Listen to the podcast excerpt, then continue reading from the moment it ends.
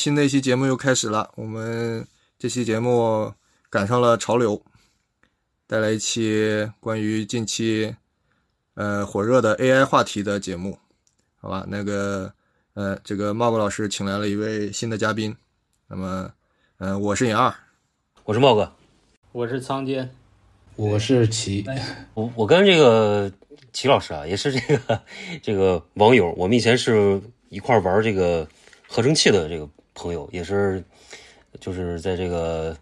这么一起玩这个合成器的过程当中，就交流了很多关于，因为他本身也是个大学老师吧，然后也是这个从事艺术啊、这个设计方面相关的、视觉相关的一些这个工作，然后我们就是呃，因为最近一直在就是在用这 AI 的一些工具啊，包括这个呃探讨这方面一些技术什么的。然后他呢有一些颇有一些心得体会，然后就被我拉过来，我们一块儿来聊这个事儿啊。哎呀，感情今天是三位大学老师围着我，我这个我这边是个郭靖，我今天聊完我也得出图了，我知道？出图了，你出图啊还是出图？都得出，顺道帮我出个图。对，对对，对对，哎嗯先那个，呃，就是提前预预预告一下，我们这次的节目呢，因为 AI 范围很大，对吧？所以我们也大概商量了一下，就还是缩到一个我们能聊的范围，今天去聊，对不对？嗯，对呃，大概是什么样呢？大概就是围绕着图像、图像的 AI 工具，对吧？嗯、这几天你们几位也都是干了一个多月，快两个月了，也都颇有成就，然后我也很仰慕。反正今天听听你们主要的分享。呃，然后我们多少也算视觉工作嘛，你们更接近一点，但是对这软件的冲击来说，大家的感觉是一样的，都是瑟瑟发抖嘛。所以咱们就是以算什么视觉设计工作者这个模糊的范视角是吧？嗯，来聊一聊这个 AI 的工具和你们用下来的感受。嗯，嗯，差不多是这么个范围，对不对？是对，就先简单讲一下吧，就是发生了什么事儿，猫哥你给说一下吧。这今年发生了啊我说一下什么事儿？我先理一下吧，好吧，我先把这个理一下。然后是这样，其实就是我们电台从呃 AI 这个角度来讲，其实有之前有几期我们一一直在关注嘛，比如说就是二零年的时候，其实我跟那个 Ink 呃 InK 吧，应该是跟然后跟那个岳璇我们录过一期，就是那期节目叫 AI 在重整这个世界嘛，然后就是这么一期节目，其实有谈到过一些关于这个 AI 人工智能技术啊跟这个艺术创作之间的一些呃关系。当然那期我觉得可能谈的稍微有点深啊，就是谈一些关于这个可能一些呃就是技术啊，包括一些技术哲学这方面的一些事情。呃，后面我们其实就那期之后，其实跟那个我之前有一个做新媒体的一个朋友阿角，然后跟他的合作伙伴许聪，我们录了一期叫就是关于一个游戏的一个 meta game 的，其实也多少有点关系。然后之前包括跟那个李驰，我们也聊过一些那个数码考现学，其实有，嗯，虽然不是人工智能嘛，但是有点跟这个网络图像跟这个呃图像传播有关系的一些内容。其实我们呃还一直在关注这个事儿。我不知道你们有印象吗？去年我们不是录过一期节目，呃那时候我们还在玩那个就是大力翼那个那个时候，对不是我还做了一期封面，我们拿那个生了一期封面，那个大概是去年我记得呃不是去年了，就是没没多长时间之前吧。然后就是有这么一个，当时我们都觉得这个就是人工智能图像生成，它是一个比较就是玩一玩这种就是梗图啊，或者它只能生成一个非常非常有限的这个图像，然后它对图像的这个真实的描绘能力呢也都非常有限。然后去从去年其实开始就已经有很多这个工具冒出来了，包括那个苍老师其实也去年的时候用过那个呃 Disco Diffusion 吧，Diffusion 对，啊，Disco Diffusion 那个也是一个扩散的这样一个一个，就是以这个扩散算法为主的这样一个软件。那么，呃，其实从今年今年开始，就是春节以后吧，然后这个有很多这个新的一些技术啊发展出来之后呢，我们就发现，比如像 Mid Journey 还有这个 Stable Diffusion，就以这两个为主吧。呃，这两个它的算法，包括这个对图像的这个在线能力啊，已经有一个有一个爆炸式的一个发展了。包括可能有一个有一个其实是一个插件，就是 ControlNet 的一个，其实它是给这个我们用一一个算法，就是 Stable Diffusion 这个平台的一个插件系统，它可以呃有一些去丰富和去扩展这个工具的一个用法。所以说，随着这些工具出来之后呢，突然大家就广泛引起讨论，就是对这个事情产生了一个比较大的一种危机感嘛，因为它出来的这个图像已经可以赶上很多呃成熟的一些画师，包括这种呃视觉创作水平了。那么在这个契机之内呢，就就我跟曹老师就开始就是一起在研究这些东西。那么呃正好这个这个企业一块儿在在去用这个 Mid Journey 的过程当中，也发现了一些就是他对传统的这种呃视觉创作也好，或者说图像创作有了一些非常大的一些影响。呃，其实今天就本着这个想聊一聊，就大概是这么一个一个一个一个过程吧。反正你们你们再补充补充，如果没想我没说到的话，嗯，去年去年是下半年，不是还有一件事儿嘛，就是呃那个 Art Station 还是哪个网站，它不是有一个获奖的作品，也是用 AI 呃生成的一个一个插画啊，然后引起了很大的争议，有很多这种呃传统的原创的这个画师就提出抗议，就是说。这种东西怎么可以跟我们人工的东西来一起评评，还拿拿奖？这个就就觉得不能接受，对吧？这也是一个其中的一个事件，反正后来引起了不的不小的反响，有很多人就抵制 AI 这样的呃一个一个存在，然后去去跟呃人工的绘图去去同相提并论。这个也是反正呃最近半年内发生的事情，反正但是就是说最。最明显的就是说，大家不约而同的都开始在今年的，应该说是二月底的样子吧，大家就开始发现这个 Mid Journey 和 Stable Diffusion 这个触图的这个效果啊，已经呃叹为观止了，就是说每天都被惊到，所以说导致我们从就是 A B C 结束之后吧，好像没几天，好像那时候还没有二月二月头的时候还没有这个事情发生呢。然后就从二月二月中的开始吧，我们就发现这个东西了不得啊！每天都都有新哇呜，每天都是惊掉大牙的那个 震撼。所以说，我们就呃没办法，就是一直在在嗯削尖脑袋去去探索它，去尝试看它能到底是怎么一个回事，怎么一个存在啊？能能能能做到什么程度？然后就。一直一直就干干干到一个月吧，一个多月到现在。来，那个齐老师是怎么呃走到这个今天的？走到这个地步的，我也 就走了差不多一两个月吧。然后我最早最早刚开始嘛，也是因为老跟那个 Mog 呃在合成器那个群里聊天，然后后来他不是就建了一个咱们这个视觉大蒜这个呃 AI 群。后来合成器群里的人不约而同的，大家全都被吸纳了过去，然后我当时也就跟着过去玩嘛。因为这个东西，呃，他刚开始说就是玩这个 AI 算图什么的，我有有一点印象。因为就你们刚才说的玩那个，你们玩那个达意那个时候，实际上我们也我也在群里算过算过几张嘛，不是当时算着好玩，然后就对这个东西有一点印象，但是那个时候。还不太清楚他到底能做到什么程度，然后知道是呃 Mog 他建了这个群之后，然后就开始我们就一一块开始玩那个呃 SD 嘛 Stable Diffusion 那个，嗯，后来一开始是惊讶于就是那个他的那个 ControlNet 这个东西，就是把我们传统的这个算图的这样一个步骤。就整个给它丰富起来了，就是有有有好多可调性啊、可控制性这种东西在里边。但是我是属于那个玩到一半，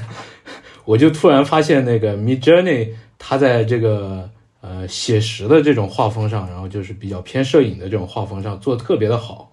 然后因为当时 Mid Journey 不是还得充值嘛，还得氪金，当时犹豫了一下，一直就。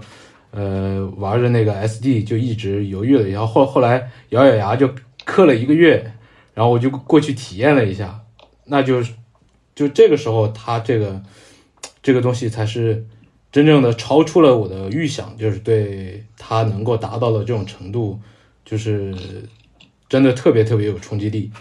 特别是因为我氪金的第二个第二天还是第三天，他就从那个 V 四版本升级到了 V 五版本。Mid Journey，对，呃，我个人是觉得，就是说，其实我觉得从 V 四到 V 五版本，它还是有一个，还是有一个质的飞跃的。因为 V 四版本虽然能做出一些大家看起来就特别真实的这种，已经特别真实了，但是还是有一定的怎么说局限性，或者说它它会露出一些马脚。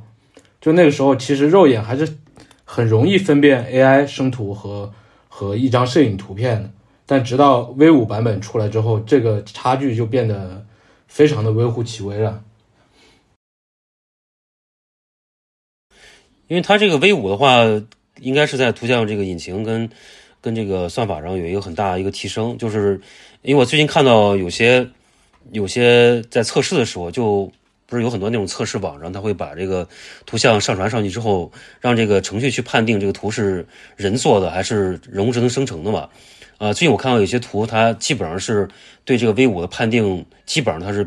到百分之九十六、九十七是人为人为就是人人去做的，而不是人工智能去做的。所以说，它在这个这个 Midjourney，它在这个 V 五的升级之后呢，我觉得它已经呃，就像刚才齐说，它已经跨上一个新的一个平台了。因为 V 四的时候，我们当时也聊嘛，因为他觉得它它那个生成是有一点有点油腻感了，就是那个人的。呃，整个表情，包括它那个色调，跟它一个算法，我觉得是它其实是蛮聪明的。它调到一种特别，就是它也不是说细节特别丰富，但是它巧妙的把一些呃这种图片的细节呢，用颜色和这种色调的东西给你给你给你给抹过去了。就是你看起来好像呃它很真实一样，其实你如果仔细看的话，其实那个细节是经不起推销的。但是你如果乍看的话，你是会忽忽视掉某些细节的。就是但是现在它 V 五里边，它就可以去把。相对来说，很多细节东西做的呃相当逼真了，就是这是它一个我觉得一个非常大的一个进步。包括它可能现在目前呃，就是我看到那个有些就是呃核心的一些用户再去推断它呃新的一些功能上，它包括下一步可能会加到一个就是 input，就是可以在图上去局部去修图，呃，还有它比如说。有些 output 功能，就是在这个原图基础上，可以再扩充这个这个图片的一些这个内容，就这个它可能都会加到新的这个里边去。就这个，我觉得可能它会变得更加的去这个适合纳纳入到这种，比如说一个生产或者说这种商业的出图流程里边来。我是这样这样一个感觉的。嗯，就从他描述的这个点来看，他好像是越来越偏向于 Stable Diffusion 那种工具式的那种。对对。就工具式的模式了。那我们聊聊，就是说大家就从刚开始接触它，就是第一次震撼到的那个记忆还有没有？就是为什么我们今天一定要把它这个单独聊一期？就是因为它的震撼嘛。但是怎么一个震撼法？能不能每个人的一个感受啊？就是打第一开始接触它就已经好像就被惊到的那种那种记忆。嗯，我想想啊，我第一次。玩的时候应该是用那个 Stable Diffusion，然后因为它就是那个用的过程其实蛮痛苦的，因为 我用了一个 Mac 那个机器嘛，它安装的时候其实又花很多功夫，哎，然后那天我就是下定决心，我说一定要把它得得得装上，然后就花了很长时间才把它给，因为其实我理解就是它整个就是 Stable Diffusion 也好，它是一个，因为它要部署到你自己的这个电脑上来说的话，它其实是。要把那个机器学习的那个环境给搭建好了，所以说它挺麻烦的。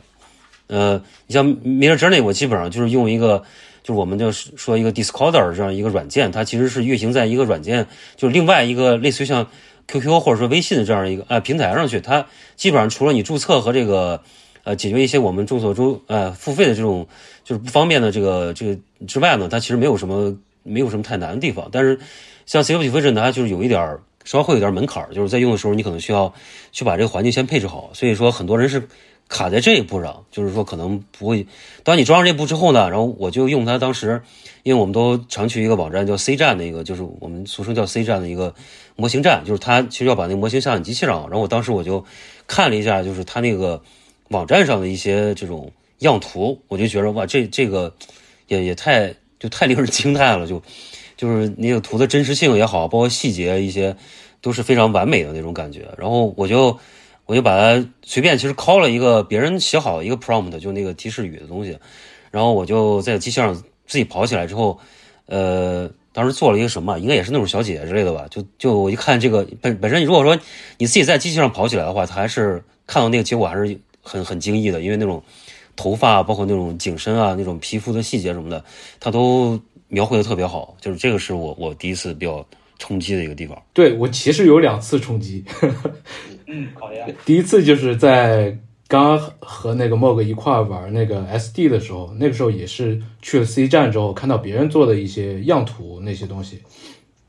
然后好多人不是画美女啊什么那些东西嘛，然后嗯，那个真实度，首先它给给我一个冲击，就这个东西是以前就是我认知里面对 AI 绘图理解我没有想象到的，它能达到的一个真实度。然后我第二次冲击其实是在那个呃 Mid Journey 会员我氪金了之后，呃，它这个倒不是说 Mid Journey 效果比那个 SD 要好多少，因为那个时候我是从 SD，就像刚才那个 Mog 说的那种，拿自己电脑，我也是 Mac 嘛，拿那个 Mac 算算特别痛苦。我那我那个电脑算一张图，可能大概需要五五到十分钟。然后当时如果想要批量的算图，我就晚上挂着机让它算，第二天早上起来收货那种。然后那种体验一下子从那个 Mid Journey 氪金之后变成了，因为 Mid Journey 它全都是云计算嘛，所有东西都跟你自己的电脑配置无关，然后它的运算速度也是非常的快。基本上我当时玩的时候可能是十五到三十秒就能出一张图。然后它是因为你买了会员之后，它是可以那个多线程进行运算，快速模式也就是说你可以同时有三个任务在后台处理。哦，你所以这一步，我觉得就是说不谈画质的话，就是这个速度的改变对人的这个冲击的影响其实挺大的。因为刚刚一开始你要获得一张图片，其实还挺费劲的，就是你你得等一个漫长的过程，然后慢慢的调，然后再让它出来。嗯，没有什么那种多余的心思去去去感受到它的那种冲击。然后一旦它变成那个云计算了之后，包括后后面那个 SD 也架设在那个 Collab 上了嘛，也也可以云计算了。一旦达到这个速度之后，你突然发现这种这种质量的图片在你眼前生成的这种速度，实际上当时人是有一点吃不消的。就是你你消化这个图片，你去你去看它，你去你去阅读它，这个过程实际上是和和它这个图生成的这种速度实际上有有有一种不匹配的感觉。我不知道你们有没有这个感觉。反正我我刚开始玩的时候有有这样一种感觉，以至于玩这个东西它就它就特别容易上瘾。然后 然后我那个一开始，因为我们刚玩的时候，我我发现我朋友圈里头好像也没有人在玩这个东西，然后大家看到看到我发这个东西，好像也也也没有什么太大反应。然后可能慢慢的这个东西热度起来了，大家也都接触到，也也看到了这种它实际产生的这种画面的效果，而就越来越多的人就就问我这个东西怎么弄。然后实际上你如果是玩这个 Mid Journey 的话，它整个的部署呀什么的都非常简单，就嗯，门槛非常的低，其实大家都可以玩。然后基本上我好多朋友也都去玩了，然后好多朋友也产生了这种上瘾的反应，包括 一段时间他的那个服务器有时候坏了什么的，大家都还有那种戒断反应，这个东西特别扯。不习惯了。对尹二呢？尹二是个这个 newcomer，就是落落后分子。对对，谈谈 你的。因为我我我的印象还比较深，虽然我没有像你们一样就进去玩了。呃一个是我向来我不给你解释过了嘛，上次留了个扣，说为什么我没有像你们一样，就作为最早一批冲浪的人冲进去，你你那个解释不、不成立，你知道吗？很成立。我跟你说，这两天我就又重新旧病复发，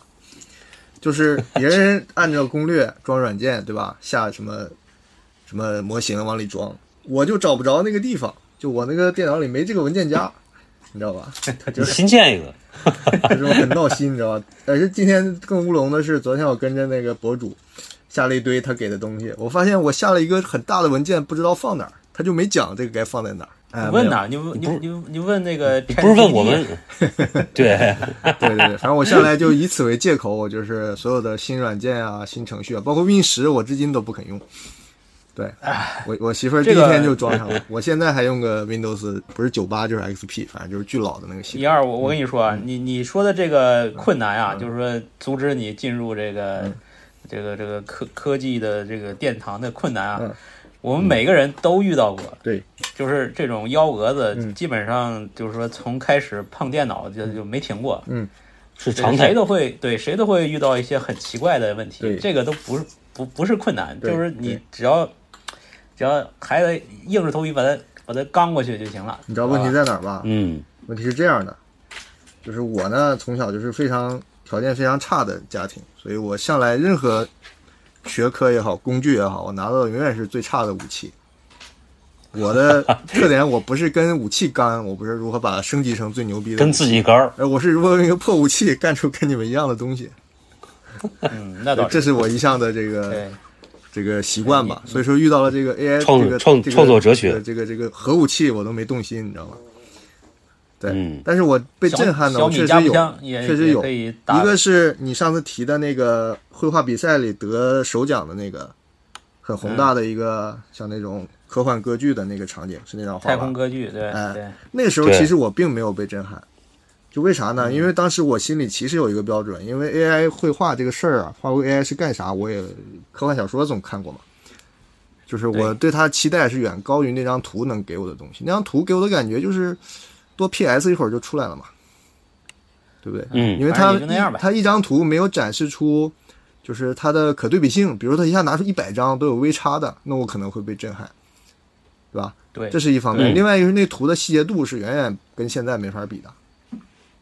对那时候还是很印象派的一一张画，对吧？嗯呃它是那种概念插图，对对对，所以我并没有被嗯震撼。我被震撼的其实是在微博上看人家，呃，发了一套那个谁，那个那个那个大有克洋的那个那个那个动画片阿基拉，哦，阿基拉的那个真人版。他写实了，对真人，版我还记得当时时我还给你们截图，当时你们也没开始玩这些。对我看了，，我就说这也太真实了吧？这是不是实拍的？然后就是 P 一 P，假装是 AI 软件，然后去圈钱啊，就是资本主义那一套嘛，做一个好看的局面，骗点投资。我说肯定是这个套路，咱们不要上当，就这种嗯理中客。然后这是第一次被震撼，但内心确实被震撼了。如果那真是，就即便是 P 出来的，我也觉得很牛逼，就是嗯，对，远超出我我对工新工具的期待，它一定有自己的审美和这个擅长表现的东西嘛，对吧？你像前一个那就是 PS 风格的，那就没啥意思。然后这个一出来就不是 PS 能做到的嘛，所以这是第一个给我震撼的。然后慢慢的，可能不到一周，就有人抛出那一套就是合成的，并不存在的黑泽明风格的呃、啊电影剧照，哦，就是黑泽明风格的星球大战，大概是这么一个理念。对，这时候我才我自己也试过我，才意识到嗯 A A I 的牛逼之处，就是它能把这个缝合做的如此的非反人类，让你这个无懈可击，你知道吧？从真实度也好，细节度也好，到两种风格的混搭，就它搭的比你能想象的还要好，这是，哎，一下让我觉得这 A I 可真牛。对，这就是我的两次印象。差不，多那我说说我的就是嗯。呃，我看了一下我生成的第一张图，第一第一套图的那个时间是二月十九号，然后因为我自己我对写实啊、摄影这个不是很敏感，我只是关心就是说这个东西能不能用来让让我来这个创作，对吧？就是呃按照我的这个画风、我的风格去去用它，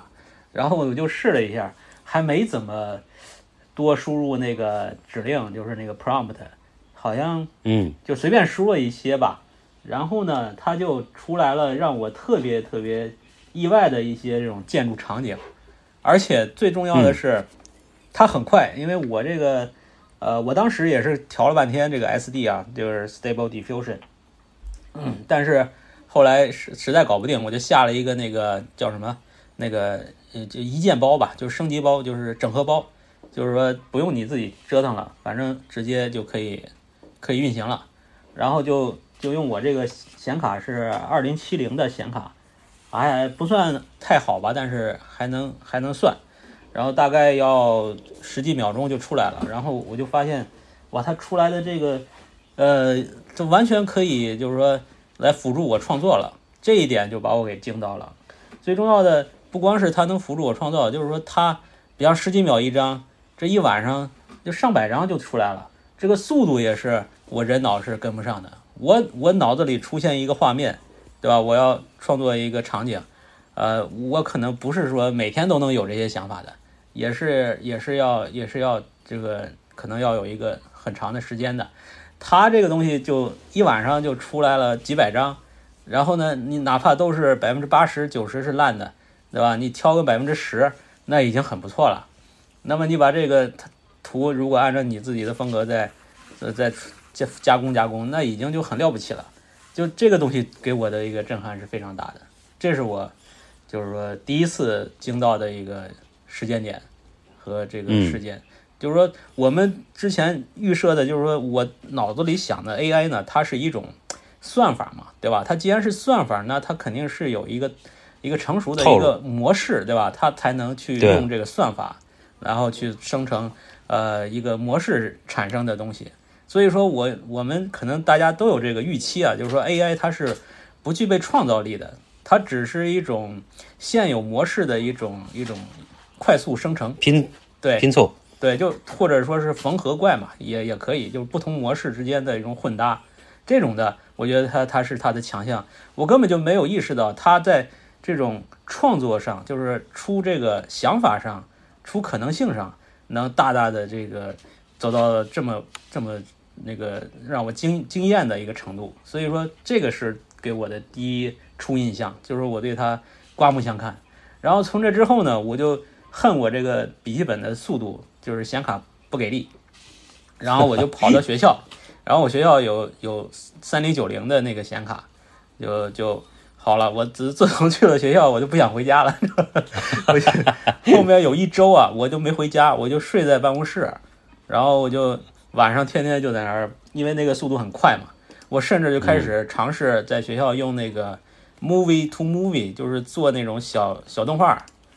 呃，一张张逐帧图做算图，哎，对，就因为它速度快，我都可以做动图了，啊，我就从那开始，我就每天都会发现这个东西超出我的预期，对吧？他做那种，尤其是那种科幻型的机器人，啊，那种赛博朋克风格的，对吧？当然这也是一种模式，对吧？他肯定很懂这个，那那么反正就是说它的完成度已经超出了我的预期了，就这这一步一步，我已经记不清我已经被震撼到多少次了，导致我已经。呃，无无话可说了。我觉得它已经是今年我必须要，呃，每天就是上瘾，对吧？就是我们说上瘾，其实每天我都要去去去碰一碰的东西了。这个东西我已经离不开了啊，就已经成了这个，已经被深深的这个沦陷了。就是我作为 作为一个艺术创作者来说，已经可能失去了我自己的初心了。我就已经被 AI 牵着鼻子走了。这个这是这是后面的一个发展，对。当然，后面还是有反思的啊，只是我意识到这个程度，这个东西是这么样的一个存在了。对我们后面会聊这个事情，好吧？这个我们就先说一下大家的一个初印象。那么，对，这个我再补充一点，我再补充一点，不好意思，那个 其实在这个刚才那个呃，齐老师也说了，就是这个 Midjourney 它其实升级五这个这个 V 五之后啊，就是我也是受了一次这个，其实有有一个非常。呃，说震撼吧，倒是也谈不上，但是你就会感叹到，就是他因为什么呢？就是原来，呃，大家试试在里边去，如果说你试试去表现一些亚洲人的话，他其实是做不好的，就是不能说就是啊，开始他是做不好的，就是这个那个齐恒也有体会，就是他一开始他用那个卷明山那时候他也试过一些，我记得，然后倒是因为我们自己也知道，就你在里边除了那种特别美的那种。呃，比如说偏这种日式，或者说这种韩国的那种特别没有瑕疵的，看起来不太像真人的这种小姐姐之外，就是那种呃真实的人脸，就是它有一种活性，或者说有一种神在里边那种普通人的面孔，你是见不到的。要么就是一种特别呃刻板印象的一种亚洲人的面孔，要么就是呃一种特别虚幻，就是它是两极化的，就是要不特别美，要不就特别刻板。然后中间那种就是真实的面孔它是没有的，就是这个时候有一张图啊，就是我觉得这些图可能能会在这个人人类这个比如说这个算算图这个史上可能会留下一笔的，就是有一个中国的一对情侣坐在一个楼顶上一幅照片那个，对对对，当然是推特上的，对，是微五有人算了那张图，就那张图，呃，对，北京情侣，对那张图他已经就是震撼到很多人了。我看很多公众号，包括很多这个呃一些大的都在转那张图，因为他描绘了一个两千年左右的一个中国情侣的一个精神面貌，那种那个脸上那种表情也好，或者他一种一种一种一种情绪，他都表现得非常充分，就是真的。我我我我不知道别人怎么看啊，反正我我看有人说也觉得不是很真，但是他和我对那个年代的回忆和想象，它是一模一样的，就是我能看到那时候那个人的一个呃精神状态。后来我也自己去试了，就是我把那个，因为我他他是一个 prompt 是公公布出是公开的嘛，我就把那个那个去自己试了一下，它出来那个结果就非常的真实。我感觉他是不是把什么那个北京银矿那种那种老照片们，哎，不是，我问一下呀，哥，既然你检验过了，那你生成的图跟你看到的图就参数一样的时候，它这个内容是一样的吗？不一样，不一样。它因为它有一个确定的一个值嘛，就是呃，它它算出来，你虽然就是咱俩比如说用同样一段 prompt，它写出来的东西就是都是不一样的，就是生成出来是不一，但是它是差不多的。它哎，就是对每个人不一都会不一样。就是这是为什么呢？是因为它这个数据也在更新吗？还是怎么样？它应该是在你这个 prompt 你下面呢，它是有一个随机代码，有一个种子数，它就 seed，、呃对，我知道，就我就说，。你如果这个也抄上来呢，它会一样吗？这个我没在 Mid Journey 里试过，但是如果说你在 Stable Diffusion 里边，你保持同样的一个 seed 的一个数，然后其他参数你一动不动的话，它会是一模一样的。对，也就是说，它这个素材库是稳定的，是吧？呃，它的模型是一样的。哦，因为呃，我七刚你说什么？你说那个你试过是吧？哦我说我试过，就是呃，Mid Journey 里面，你如果你如果把那个 seed 就是它的种子给锁住了，它出来的图基本上会非常非常的相似，但是不完全一样。非常接近，但是不完全一样，对吧？它就其实像你在做那个，比如说你在做出四张图来之后，它不是下面有那个 V 一、V 二，就是 various 那个，就是它它其实跟那个是一样的，对吧？就是你四张图看着都差不多，但是比如人的面孔它是有一点细微差异的，对对对，但是看起来是基本上类似的这样一种。这两个东西运运行的逻辑就是它还是动态在网络上抓素素材呢，还是说是因为你下了一个模型包或者素材库，它暂时是稳定的？它这个 Scale Diffusion 呢，因为我们用的是一个部署的模型嘛，也就是说，我从网上去下载了模型之后，你是存在你的电脑本地的，就是它的运行，因为这个模型已经是别人调制和所谓这个炼丹嘛，那就炼丹就是说我把这个根据这个就各种素材去练到一个模型，就把它已经练好，练好之后，这个东西它存在本地，它就不会被被改了，就是有 有个比较比较我们觉得比较好笑一个事儿，就是因为那个有人会觉得。它自己可以影响到这个模型的变化，那其实就是一个玄学，就是其实你不可能影响到，因为那个东西它已经被封装好了，就是它在里边已经是被别人调制好的这样一个状态，除非你用一些新的呃东西去修改它，它会更改这个模型的一些呃叫权重，它就会影响这个模型的一些变化，但是它自己是不会因为你的某些描写词，或者说因为你的某些参数。把模型的本身给更改掉，这个是不会的。而且那个，我觉得，就是 Mid Journey 它应该也是不会的。否则的话，它如果说可以这么改的话，那可能有大量的，比如说我如果说做一个水军去给它注入到某个词，或者说给它去呃调制它的话，它模型本身就会变了。但这个事儿它应该是不会发生的，我是这么认为的，我是这么认为的。那个种子的事儿，我上次看了一下，它是说一个种子实际上它生成的是一个。一串这个随机的序列，然后它是靠这个随机的数字来生成图片的嘛？因为这个随机的序列非常的长，你哪怕是同一个种子，它每次取的那个片段实际上是不一样的。对，所以它生成出来的东西也是完全，也不能说完全不同嘛，它能保持相同的某种特点，但是它不一样，就跟那个 DNA 其实有点像。是，然后它这个就是。我我稍微解释一下，因为我之前看过一点关于这个论文啊，就是我因为我们也不是搞，我也不是搞这个呃神经网络算法或者说这个图形算法，我只是粗略的理解了一下，就是它整个过程为什么叫，因为这个 SD 不是叫 Stable Diffusion 嘛，就是它是一个扩散模型，等于是，然后它等于是它的最初原理啊，因为我们知道那个 GPT 那个原理，它其实就是鹦鹉学舌嘛，就是人说一个字儿，它就给你凑下一个字儿，就基本上是这么过程。它这个图像这个算法，它最初是把一张图，就是一张图片，然后它去给变成打散变成像一些像素点一样的东西，它其实并不是像素，啊、不是像噪，就给它加噪音里边儿，它就把一张图变成一张噪音，一张实在照片变成噪音了。然后他们就觉着，我如果把这个过程反过来，然后再配上一些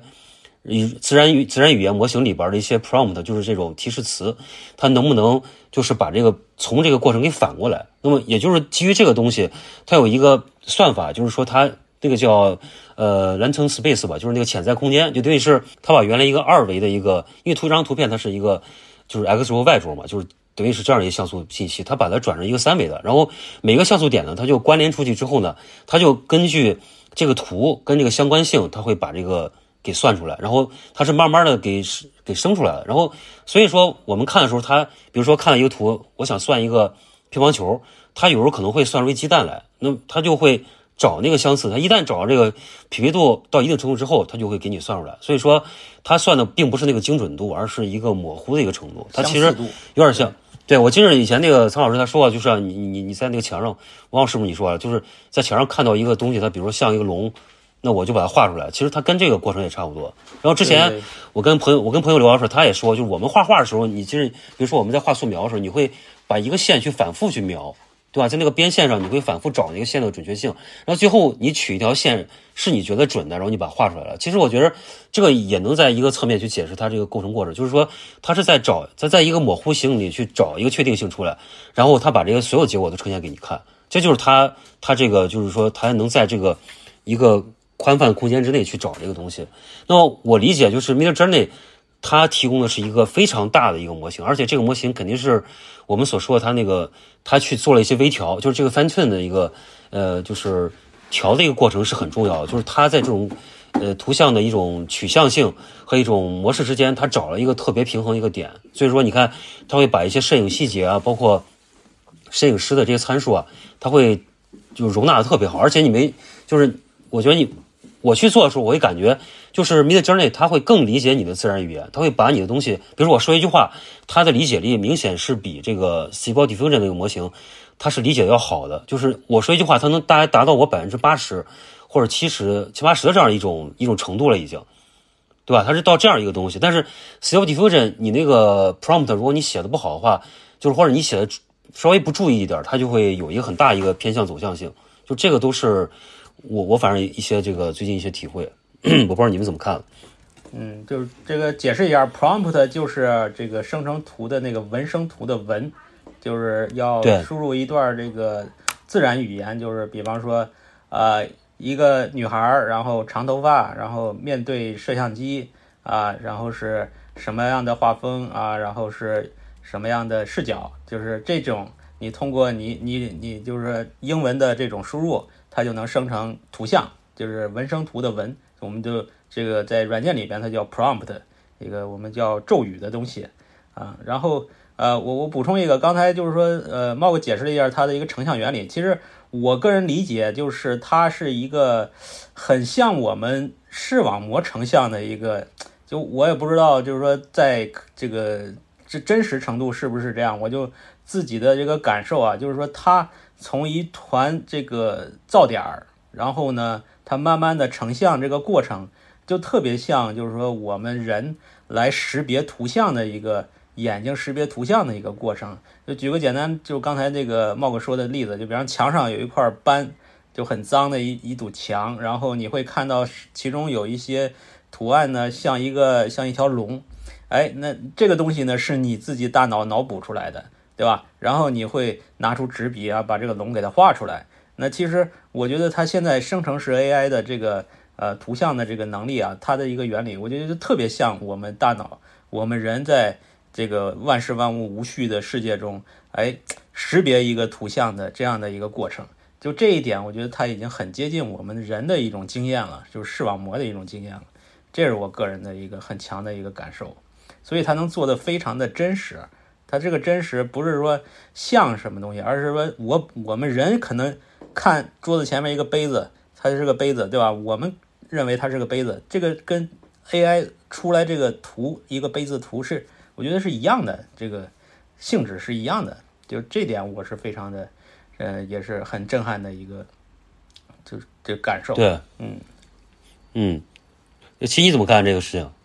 嗯，这个因为我我也不太了解人视网膜成像它主要原理怎么样，但是他说的这个这个点其实挺有意思的。我觉得就是拿拿 AI 去生成图的时候，嗯，没有，你实际上是有一种你拿 AI 去看一个图的感觉，实际上没没有太多的那种，呃，是自己。就是说画出来的或者创作出来的这种感觉，因为因为咱们只是输入一个 prompt，然后接下来他给你一个结果，就好像，哎，你往窗外那么一瞅，你大概知道你往哪个方向你要看一个什么东西，然后突然看到一些，哎，有一些是自己意料之中，有一些是反而是那个意料之外你没有看到的，但是它这个比较神奇的这个点在于，我就是觉得它那个 Mid Journey 它。自从上升到 V 五之后啊，它虽然，呃，客观的讲跟 V 四的效果其实差也没差太多，但是它我感觉它就是过了一个人对真实的图像的这种理解的点，因为大家算图的时候，其实你明明知道它就是假的，但是你还是能得到一种真实的感受和反馈，就这个东西我觉得是最奇妙的地方。那这个就是我我我们就是说一下这个反思啊，我就是说之前说被震撼，就是我们提到的这个东西很很真实。那你们就是从就大家理解就哲学上这个真实，什么叫真实？我觉得它它就已经超越所谓的我们理解的真实的这个概念，就就比真实还真实。甚至它那个不是最有名的那个模型叫呃 Chill Out 里边那个小姐姐。就说他已经比真人还真的那种真实了，这点你们怎么看？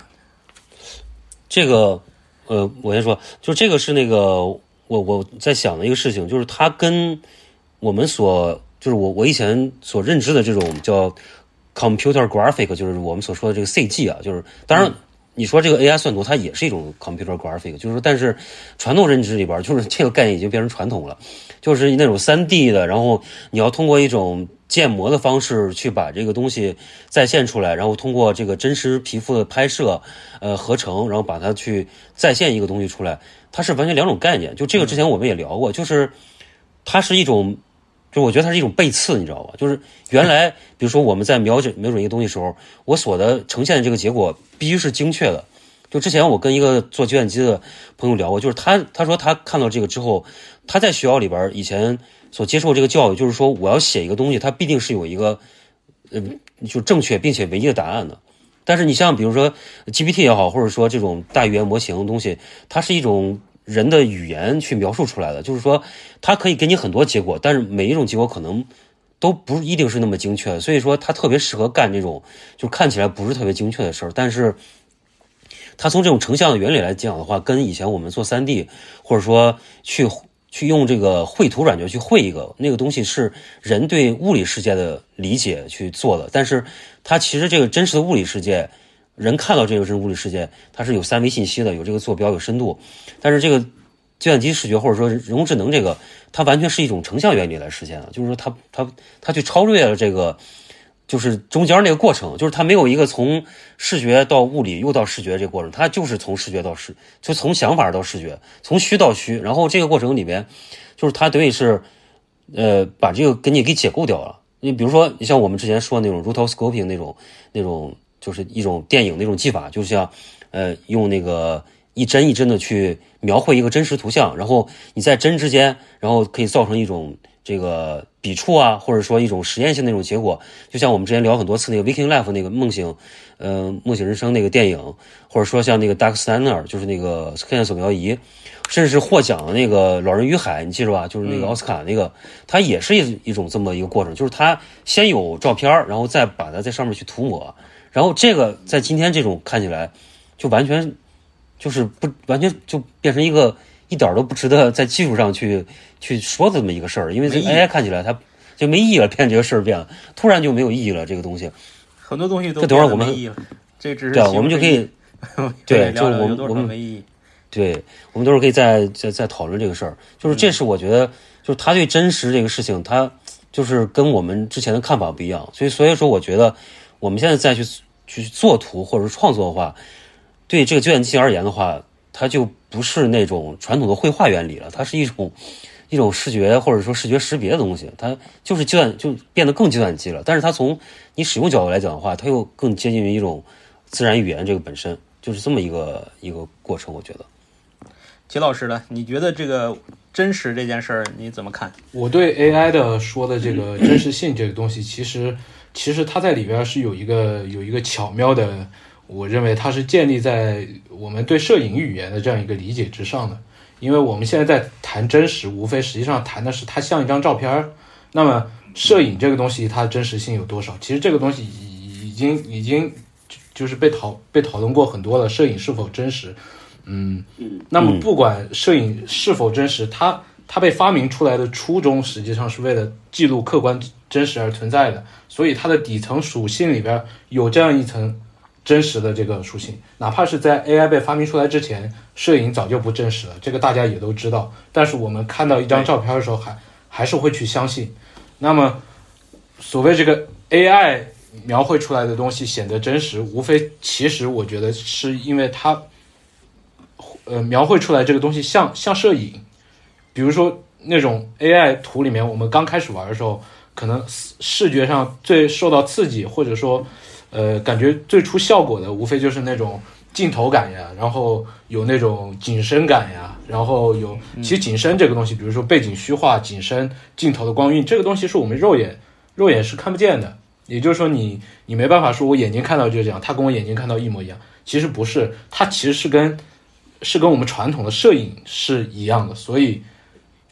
在这个基础之上，我们会认为它是真实，因为它像照片儿，而不是说它多像我们眼睛看到的东西。对对，杨儿你怎么看这事儿？对，其实我前面画那个藏像图，很多人问我啥叫，藏像我就，想说，你这个实际上我对一直在说像，对吧？对你藏像，我对像是很很有很有认识的，虽然我干的都是不藏像的事情，对，但是就是因为这个像跟实质它有一个本质的差异，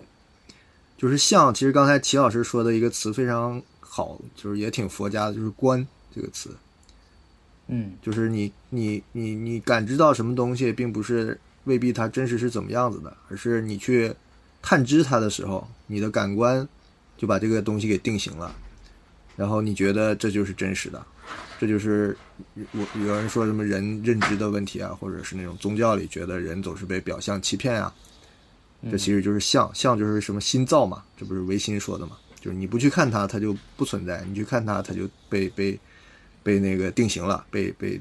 被 bake 下来了，是吧？就这个世界就是这么一回事儿。所以说 AI 就是这样一个过程，但是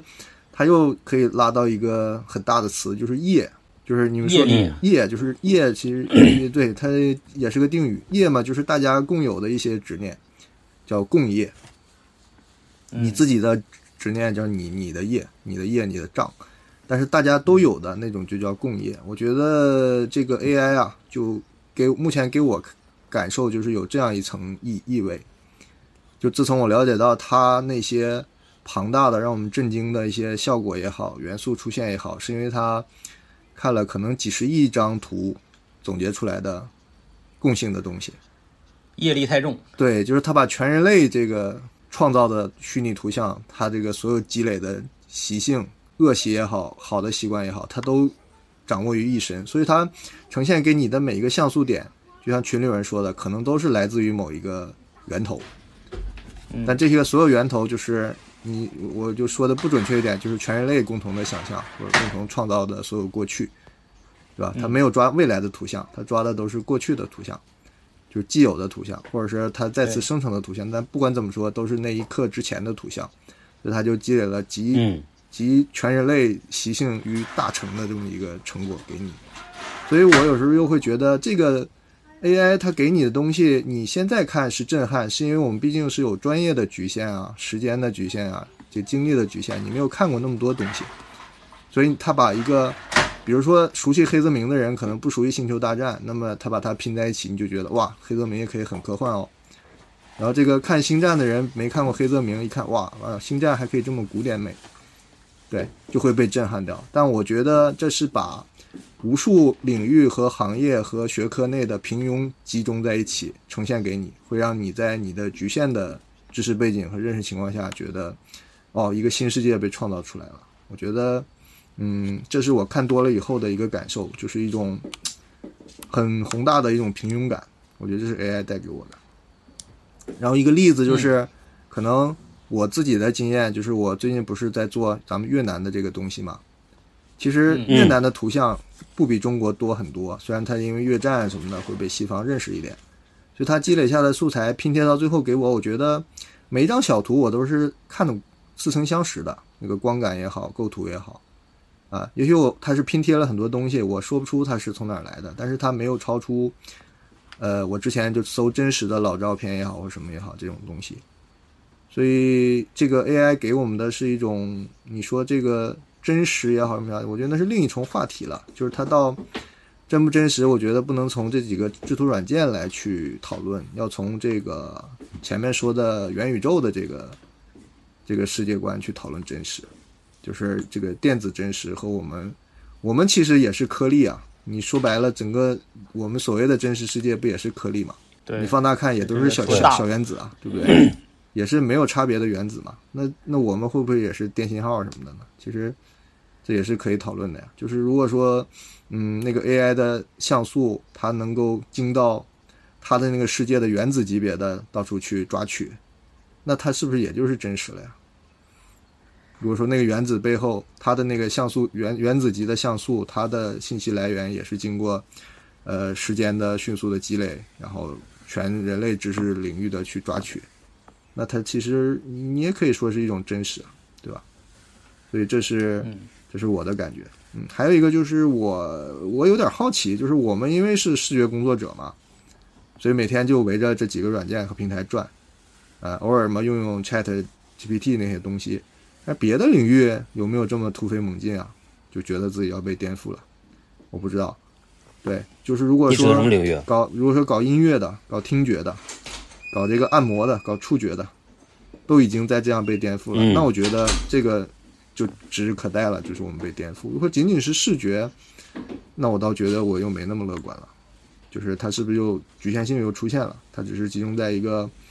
呃一个一个一个部分去去去突破，然后别的方面反而是被被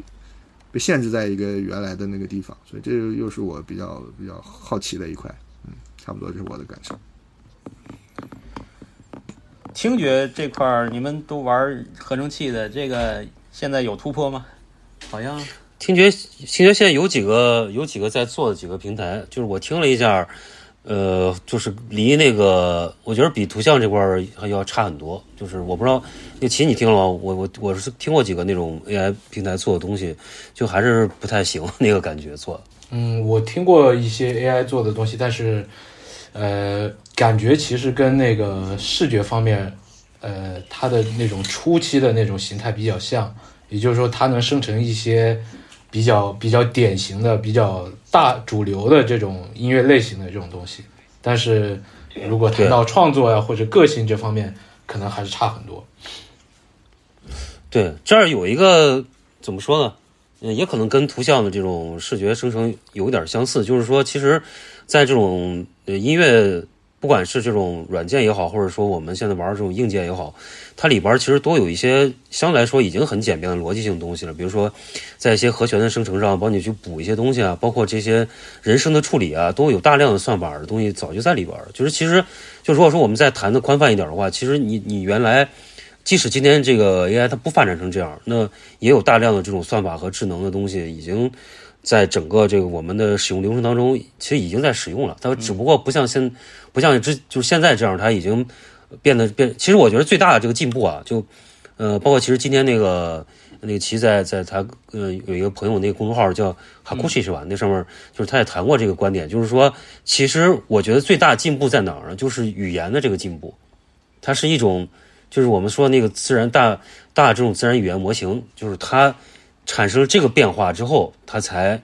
产生了这些进步。就在之前有算法也好，有智能也好，它没有到这个人用它的语言去可以去告诉这个东西它能干什么，它就帮你干了，就是没有这个东西。然后我看到最近有一个话挺挺挺挺好笑，但是也也很真实，就是说今后的他们说今后的编程语言就是英语，就是我用英语就可以搞定我。很多的这种编程的事儿。我们其实很觉得很呃跟我们冲击一样大的，还有这个比如说程序员。当然，很多这个程序它是干不了这个复杂程序啊，包括一些这种这种精深的东西，它够做不了。但是你比如说，比如说我吧，我如果现在想写一段这个 After Effects，就是做视频软件的这个里边，我想写一段 script，就是这种代码，让它去帮我做一些自动生成的事儿，我就不用再学了，我就直接让 ChatGPT 它就帮我去生成出来了就。然后比如说我写一段 processing 代码，我也不用了，像 JS 啊，或者说简单 CSS 这个以前你需要去学的，或者说你需要写一些正则式表达什么之类的，这个它现在都可以帮你做。就是我觉得它进步呢，它就在这儿，就是这种语言类的东西它出来之后，它就会产生这样一个变化。包括之前我跟那个曹老师我们也聊过一个事儿，我就觉着，就是说如果说你有一个东西，你用语言描述出来，你是描述不出来，或者你没法转述的话。那么你也没法让东西画出来，就基本上是。当然，我觉得现在这个可能也值得讨论啊。就是我觉得这个这个棋你可以说说。今天我我看了，我觉得你那个也有跟我这说法有点相似，这么一个一个差不多一个想法。你可以尝试，你可以阐释阐释。我觉得你说的更好那个。嗯，实际上我刚才呃，我刚才实际上特别想想想补充一下，就是那个呃，尹二老师刚才说的一个一个一个宏大的平庸感这种东西，因为呃，毕竟。体验这么久，也不能光说好的是吧？我觉得那个批判的也得讨论一下。就是说这种，嗯，这种这种这种宏大的平庸感，其实我也能感觉到。你要老师刚才说了，呃，说他他都是建立在别人做过的这种东西之上。其实也就是说，AI AI 它的它的资源库实际上是建立在我们整个人类的这种经验之上的一个东西。那么如果，嗯。因为现在哲学家比较感兴趣的一个问题，就是说去去讨论 AI 的局限性在哪里。如果我们全都是依赖依赖这个 AI 去去进行创作的话，那么也就是说我们消耗的、消费的也都是我们曾经所创造出来的东西。也是我这个东西，实际上这个整体的这个东西，我我们其实可以把它称称作，就是我说的那个语言，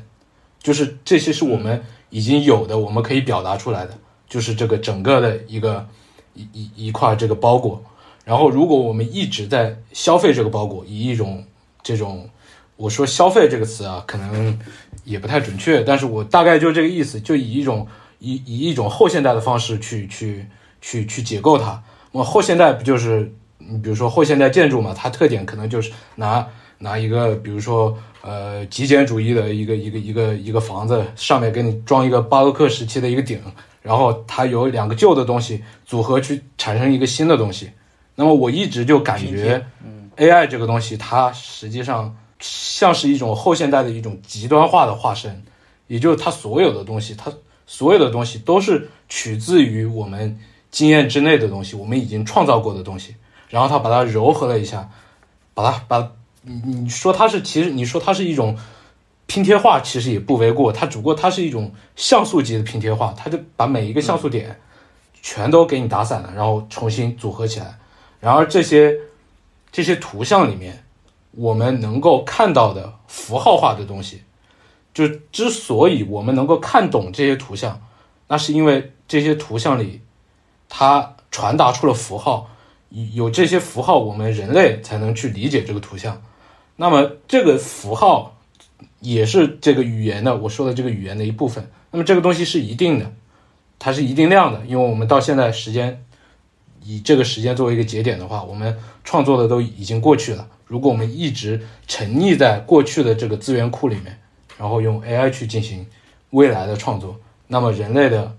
创新会不会就此而枯竭？我觉得这可能是，呃，从负面来说讨论 AI 讨论比较多的一个问题。就是你们有没有什么什么这方面的想法？这个我我跟你的这个我也想过这个事儿，就是他已经，呃，这个我我觉得 AI 今天的到这个程度呢，它肯定是有一个前因的，就是说它的这个数据量这个量级达到了一定级别了，然后呃正正好呢这些这种创作这个团队呢，它就是利用了这种大的大数据这种大模型的这种。这种级别、这种量级的这个来进行进行一种，呃，语言的一种生成，那这个自然会导致，就是说我们现在被震撼到的，就是说它这个量级的这种既有的这些数据的一种，呃，瞬间的一个一个涌现在你的眼前的这种这种这种效果，那确实是都是人类已有的一些经验的东西，但是。那那以后呢，对吧？就是这个，我跟你看法是一样的。就以后怎么办呢？我们就站在这些大数据的这个大模型里边，啊，就吃老本了吗？这个确实是一个非常值得值值得是迟疑的事情。那我们如果没有它，我们人类肯定啊还会就是说没有这个顾虑去创作新的语言啊，新的。模式啊，新的这种这种风格呀，或者新的审美啊，这种都是都是一直在这么往前发展的。那这个东西突然这么强大的一个既有的所有的这种风格美学东西汇杂在一块儿的东西，这冲击在你面前，导致人们可能就会不去做新的尝试了。这这肯定是一个危机，一个风险。这点我是这么认为的。但是呢，同时呢。就我个人的在这个算图的这一个多月的过程中呢，同时呢，我也发现了，就是说，呃，这个我们说它是一个既有经验的一个叠加，就是一种量级很大的一种叠加，呃，它会导致就是说那个思想的平庸，但同时呢，这种它的一个不断的缝合呀，它产生了很多新的可能性，这一点呢，也是我们人类也无法触及的，就是说这是嗯乐观的一方面啊，就前面我说的是。呃，不太不太乐观的一方面。后面我说的是乐观的一方面，就是说他就像这个围棋，对吧？围棋就是说，呃，当当时当年的这个围棋高手这什么？聂卫平看完以后也是赞叹有余，说人类怎么也想不到这样的一个棋路啊，这样的一种走法。对吧？它是给了更多的可能性的，就是这种可能性在这一个月内给我带来了极大的一个一个欣喜，我可以说是欣喜。就是说，它虽然都是既有的经验的一种，呃，非常夸张的叠加，但是它又可以给你暂时呢带来很多的可能性的一种无限的一种涌现。这个也是我还是很欢迎的，我觉得这是好事情。而且，嗯，它也有，就是虽然它很粗糙啊，就是说我们其实从去年看就有一些 AI 合成的一些动态的这种视觉的东西，它就是说人，我们到现在都说这个很难把脸给它固固定下来，就是说这个每一秒这个算出来都不一样嘛，对吧？它就是说这个风格就变得很很很特殊，就是它也在形成新的风格、新的美学、新的一种语言，就是这这这这个可能以后会会慢慢的消失啊，因为它就像。早期的那个图片就是什么那个精度不够变绿的那种那种技术一样，它肯定会有一些这种那个这种这种弊端的，呃，格力式的或者是这种风格的这种新的特征，但是它又形成一种新的语言，就是这个语言它还不是说，呃，一就是我们断定以后不会再有新语言了，就是它出现了我们就锁死在这个阶段了，我觉得还不是一个确定的东西，它是。还是需要人需要很长时间，我可能需要人类很长时间去消化它，然后再去在它之外是不是还有新的可能性，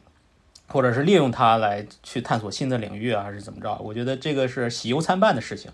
就我现在的一个感受是这样子的。所以回到刚才那个 Mog 跟我提的那个问题来，其实答案我不是特别的确定。也就是说，AI 到底能不能产生语言之外的？目前来看，我觉得。不太行，就是说，就像茂哥刚才说的，就是你你内心你有一种感受，你有一种情感，这种东西无法用语言来表达。那么，这种这种这种这种欲望，当它溢出来之后，它它变成什么？它实际上就是它变成就是艺术创作，实际上就跟我们比如说写诗诗歌就非常相近。我认为诗歌实际上，我主观的认为啊，就诗歌实际上就是。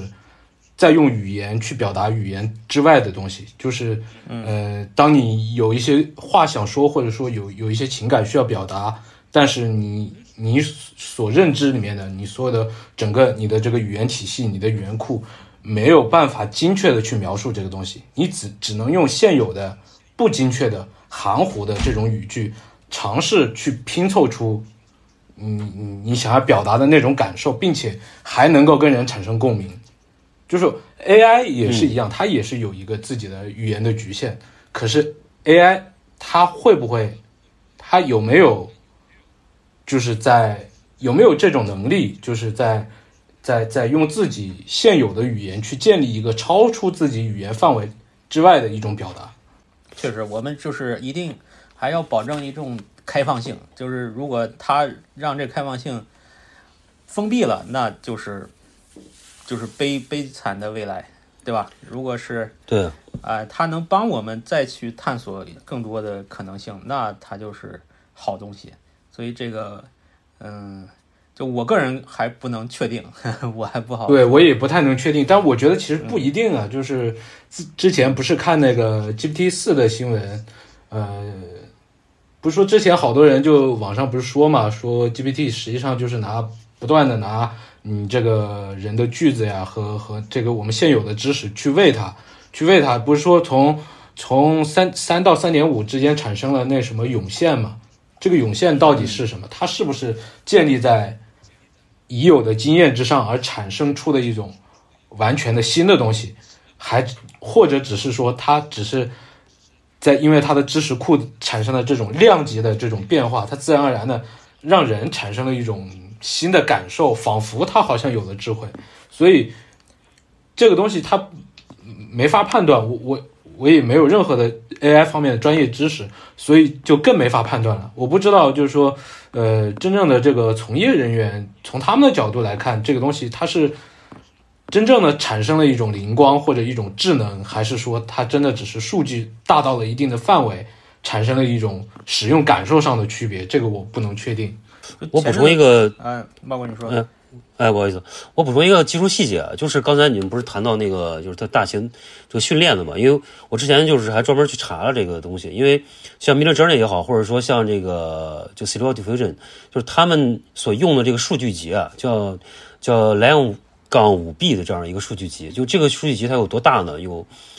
五十八点五亿个，经过就是它有一个 clip，就是它筛选过的一个图像文本对，就是它是打标签的嘛。嗯，就是这个这个两五 B，就是它完全是开源开放，就是我们现在每个人都可以在上面去访问到，而且你在上面就直接可以检索，比如说你甚至你自己的名字有没有被采纳去他去拿过训练过，他都知道，你知道吧？嗯，就是他大量的引用了这个数据，那个 Meta 泄露出来的那个模型的吧？不是不是那个不是那个，它这个是一个就哎是一个网上最大的一个这个这个图像数据集的一个库，就是它已经呃就是。包括现在，比如说那个像呃 c o Diffusion 是那个呃 Stability 那个那公司，不是他他去开发的吗？就是这个，包括我们现在大家都在用的像模型的这个一个人工智能的呃 GitHub 的一个类似于就是在就是成就人工智能界的一个 GitHub 这么一个地位一个网站，叫 Hugging Face，就是我们所说那个爆脸那个网站，就是它上面就是它是这个两五 B 的赞助商，就是他们去推动了这个事儿，所以说这个数据集呢。它基本上涵盖于，我们不能说它这样，就不能说它把所有人类的文明都在里边儿，因为毕竟有大量的，比如说视频，对吧？视频类的东西，还有这个图书馆里很多古籍，你比如说现在我们在做的那个、那个、那个这个越南这本这本书，它是不是在这个里边儿，我们也说不好。就是说有很多它触及不到的地方，或者说呃还没有在这个库里边的东西，它可能还没有，但是。这么巨大一个图像的缝合量，就像刚才那个曹老师所说的，就是它它会不会就缝合出来一种新的东西？因为就据我的观察，就是在这个当然我们现在分开来说哈，你比如在商业领域里边，比如天天你要在做图，其实有大量的，比如说像就是 Shutterstock，或者说像这个 Deposit Deposit Photo，就这样的一些图像资源资源站，有大量的创作者把他们自己的画拆分成不同的份儿放上去卖掉，然后这些东西。我很多公司在上面拿着这些东西做拼贴，做做重新的组合，包括我们看到视觉中国类似于这样，就是这种，我觉得它其实大到一定程度之后，你觉得和 AI 有什么区大区别吗？就是说我冲上里边，我做一个商业项目，我需要去做一个插画，我可能去拿很多东西，从这儿拿一点，那拿一点去做一个缝合。其实我觉得人已经往这个方向发展了，就是起码是在我们当然现在必须得区分这个场合来看，比如说在真正的艺术创作，或者说在这种追求呃特异性的这种人的就专一的感受力的这个方面，可能这个 AI 是比不过这些东西。但是如果说在商业领域里边讲，它就是一个碾压级的一个一个一个变化。就这个是我一直在听一些讨论，就是我觉得这些讨论都没有把这个事儿区分开来看。就是你你比如说今天就像上次我们在书展里边去问。一些创作者也好，他们对这东西的看法有很大差异。有些人就就是完全是很排斥的。我觉得这排斥完全可以理解。比如在一些专门的一些，就是我要朝着一种就是特异性的个性东西去发展的话，AI 确实没法达到这种，甚甚至它是有一种呃对这东西一种一种侵占，或者说是一种一种逆向的一种东西。但是在商业领域里边，它可能真的会是一种挺可怕的一个事儿。就是我觉得，当然我我这是提供着我我思考这么一个视角，就就你我们可以再再探讨这个事儿。对，其实就是说商业它最擅长的就是一种模式化的操作嘛，就是看谁玩的溜。我的理解对，就是所以说那这个谁玩的溜，那 AI 肯定是最溜，所以它走到了这这一步。所以说对商业的，尤其商业摄影啊、商业插画啊这些的冲击，我觉得是首当其冲的吧。那将来是就很快就可以肉眼看到的这个市场的呃变化，我觉得这个肯定是今年就会发生的事情。然后还有就是像游戏的 UI 啊，游戏的呃原画设定啊这一块儿，可能有的公司已经在裁员了。已经在变化了，对，对是，对对，那接下来就是视觉传达这一大块儿的东西吧，我觉得都是第一第一个重灾区了，第一个受到冲击的领域。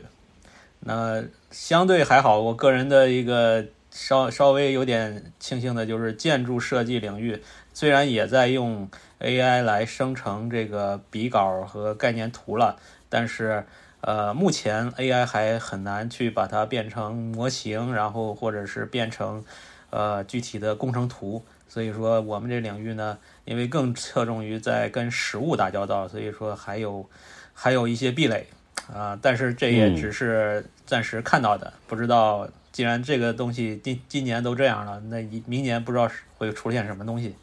啊，这个我我也跟一个呃就是我们同行讨论过，就比方说那个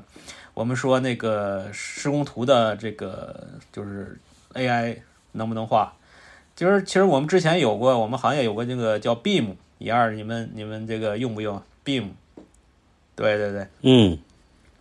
然后我跟那个最近我跟建筑师讨论的，就是说这个 BIM 现在为什么不不能普及啊？就是说只是在一些大院或者是一些特殊项目上在在在使用，呃，那是因为就是我们用 BIM 这个东西呢，其实思路是反过来了，我们是人各个工种的人先把工程图画好，然后靠 BIM 去合，合了以后呢，他去校错。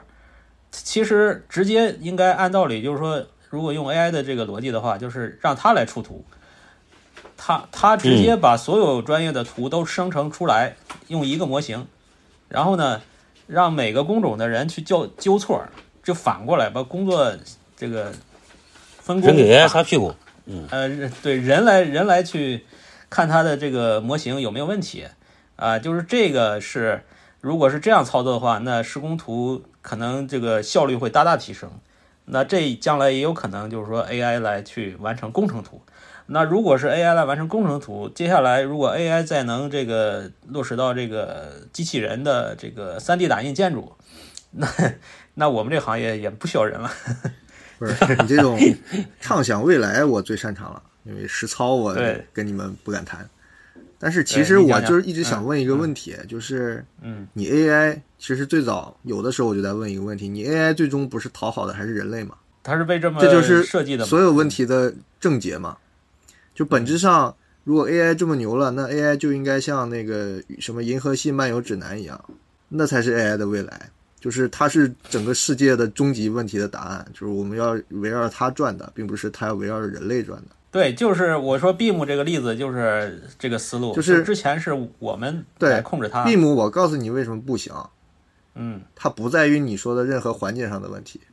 在于所有的建筑最后服务的是一个非理性的目标。对对对，这是所有问题。为什么围棋没法跟咱们这些试图就是创作者相比？围棋是有个答案的呀，活着的对厉害的站着，对吧？不厉害的死掉，这就跟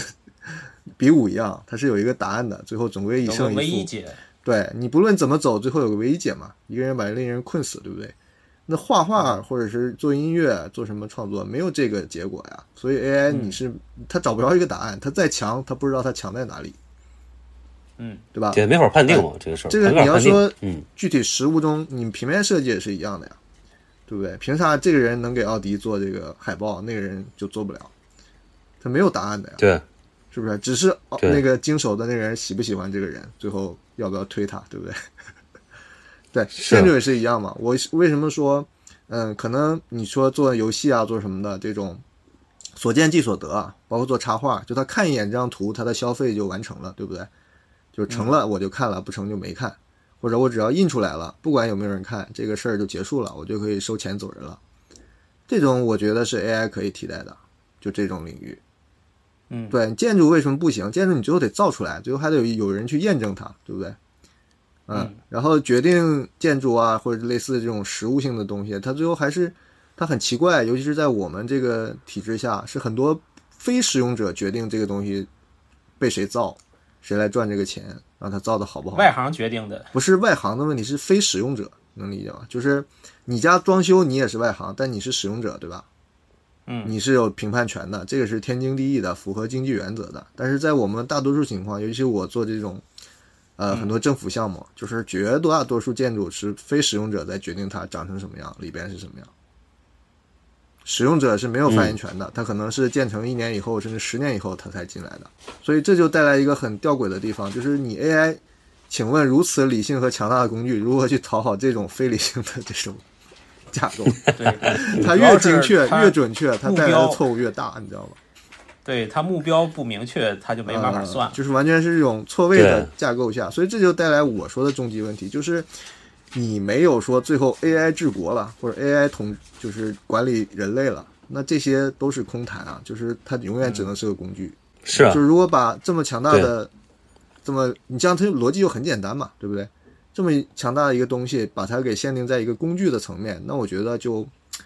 就很难说去去去去正常的去设想它会怎么样，因为它会被各种啊，刚才说的是政治的因素啊，后面还有就是社旧会旧势力、旧资本家、既得利益者，对吧？他们如何阻碍这件事情？我觉得畅想未来，我往往是悲观的，我不会因为一个工具或者因为怎么样就很乐观。我觉得人类的惰性永远是我第一考虑的。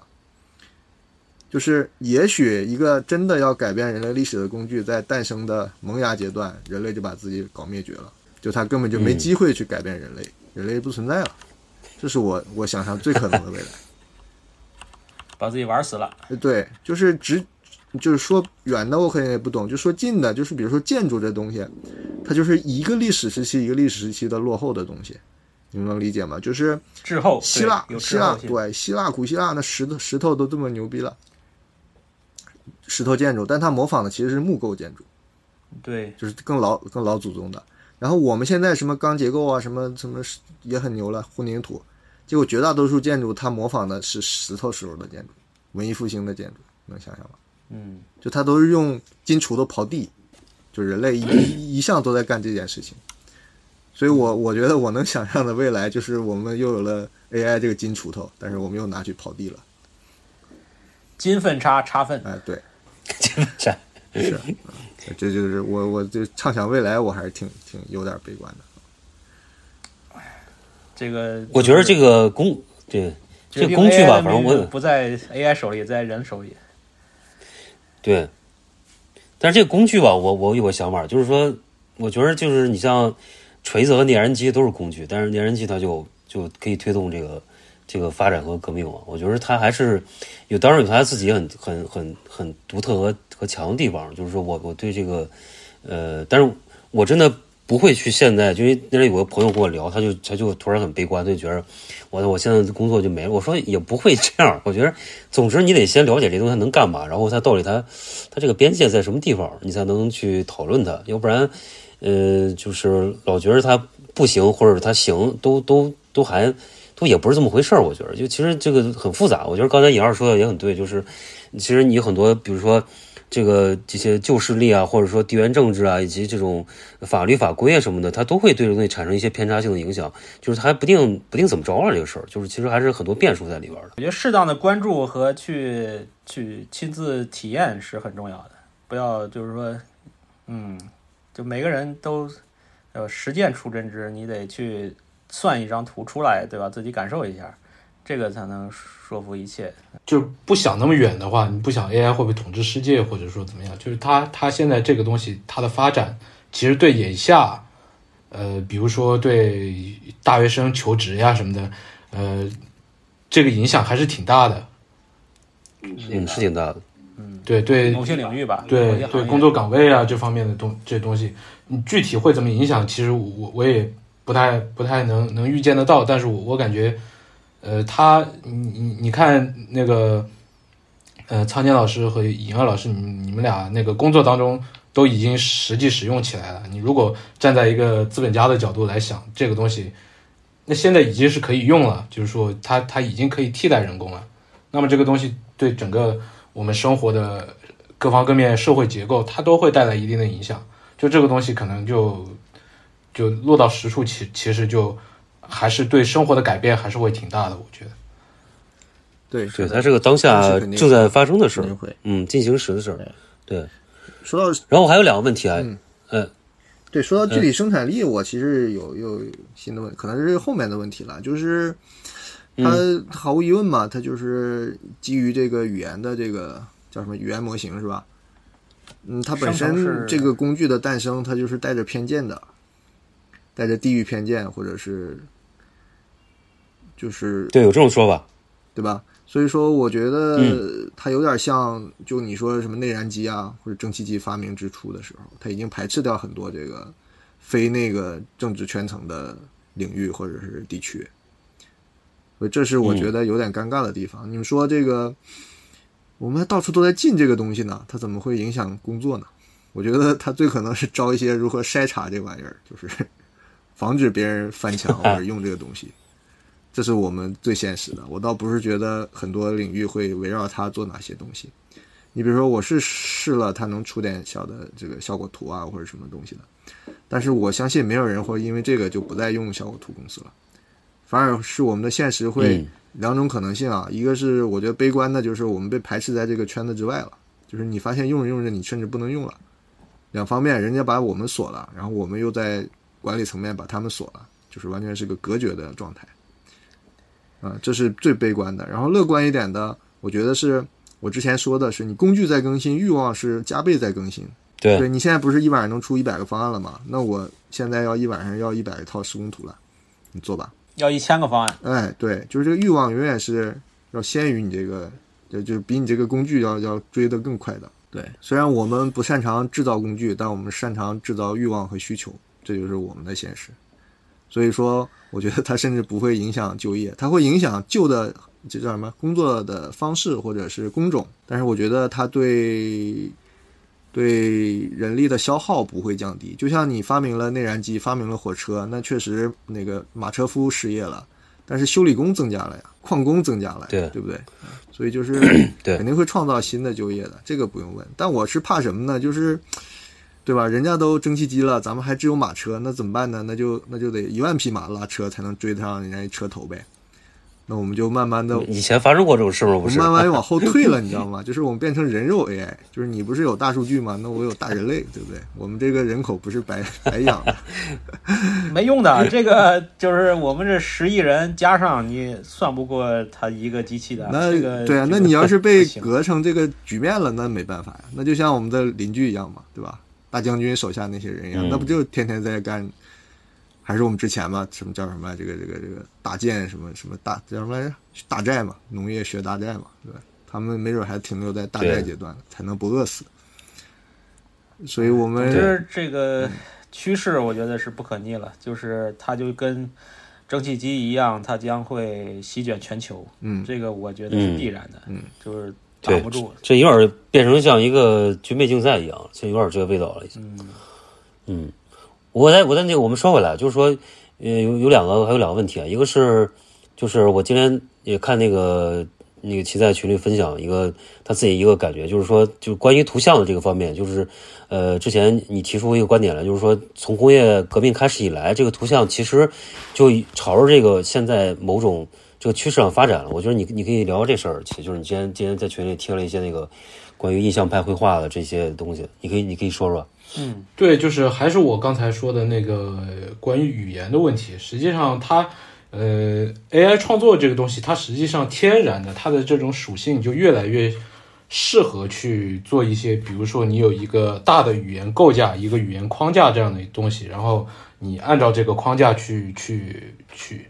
去给它生成内容、生成内容，或者说以前咱们是自己去做内容，比如说，嗯、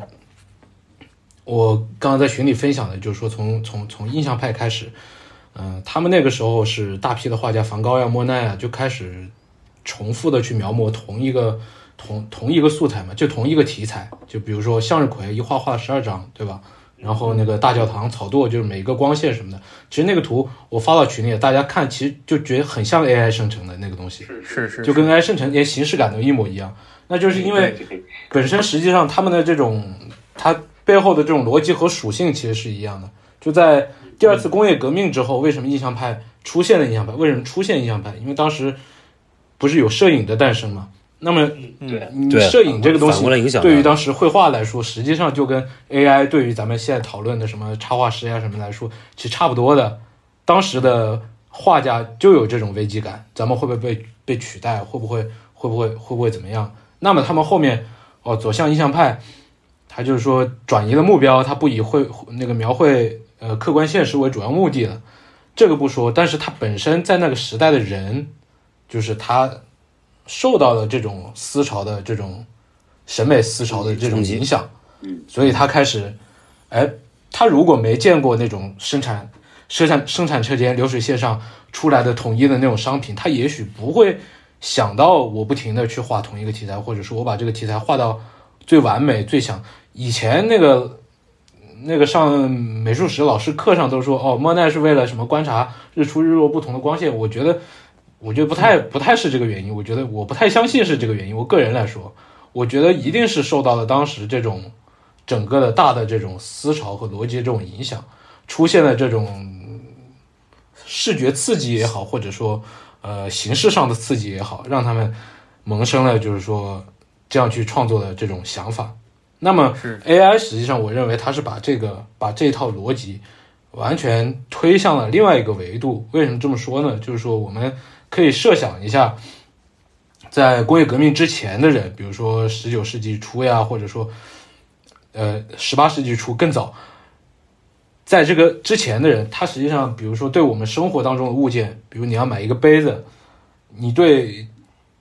杯子的这种概念和我们现代人是完全不同的。你买一个杯子，你需要去那个工匠家里，你去他那个货架上看，你选一个你最喜欢的，你觉得做最好、最完美的，对吧？然后你付钱也是为了拿到那一个杯子。你在那个时期，你你你无法想象你在淘宝上对着一个图片下单，然后我就买了一个杯子到我家里来了，然后我就能认定这就是我买的那个杯子。没有人会去问淘宝客服，哎，你发我的是不是你图片上拍那个，是吧？因为每一个杯子对于他来说都是一样的，他们都是原版，都是本体。我们可以这么去理解。那么，嗯你换到这个东西，换到现在 AI 来影响我们的整个的这种审美或者说价值观吧。你比如说，你生成了一张 AI 的作品，那么你作品的原作到底是什么？到底有没有原作这个概念？我一一串 prompt 我可以生成无数的图片，它们长都不一样。那么哪一张是真正的作品呢？那如果你认定其中一张是作品，那么同一个 prompt 生成出来的其他的东西，它又是什么呢？然后也就是说，你看网上现在不是，嗯，已经有很多人，就是说摄影师也好，什么拿拿拿 AI 去做创作了嘛。然后我那天不是说我在群里开玩笑，我不是说，哎，这种类型图像看已经不刺激了。我讲的是什么呢？就是说那种，比如说在摄影史上那种杜塞尔多夫学派那种类型学的那种东西，是吧？贝谢夫妇拍那个水塔，你都知道，那个，嗯，那你都是一模一样的，然后里面有细微的差别，包括那个桑德他们去拍什么人物职业肖像呀，比如说工人呀、农民呀、邮递员呀、消防员呀这种东西，其实是，嗯，就是大家刚刚体验 AI 的时候，就是我们去试着去生成图像的时候，是最容易出现的。也就是你可以给它一一一个一个固定的形式，一个某某一个人物的肖像，呃，一个一个工人的肖像站在站在一个建筑旁，它就会生成一个工人站在跟他的环境所匹配的一个建筑旁，站在工厂旁。如果是一个医生站在一个建筑旁，就会是一个穿着白大褂的人站在一个医院的旁边，他就是自然而然的这种它的算法的这种语言结构决定了，就是他就适合干这干这个活，他他特别适合，就是说，就我们可以就是从这个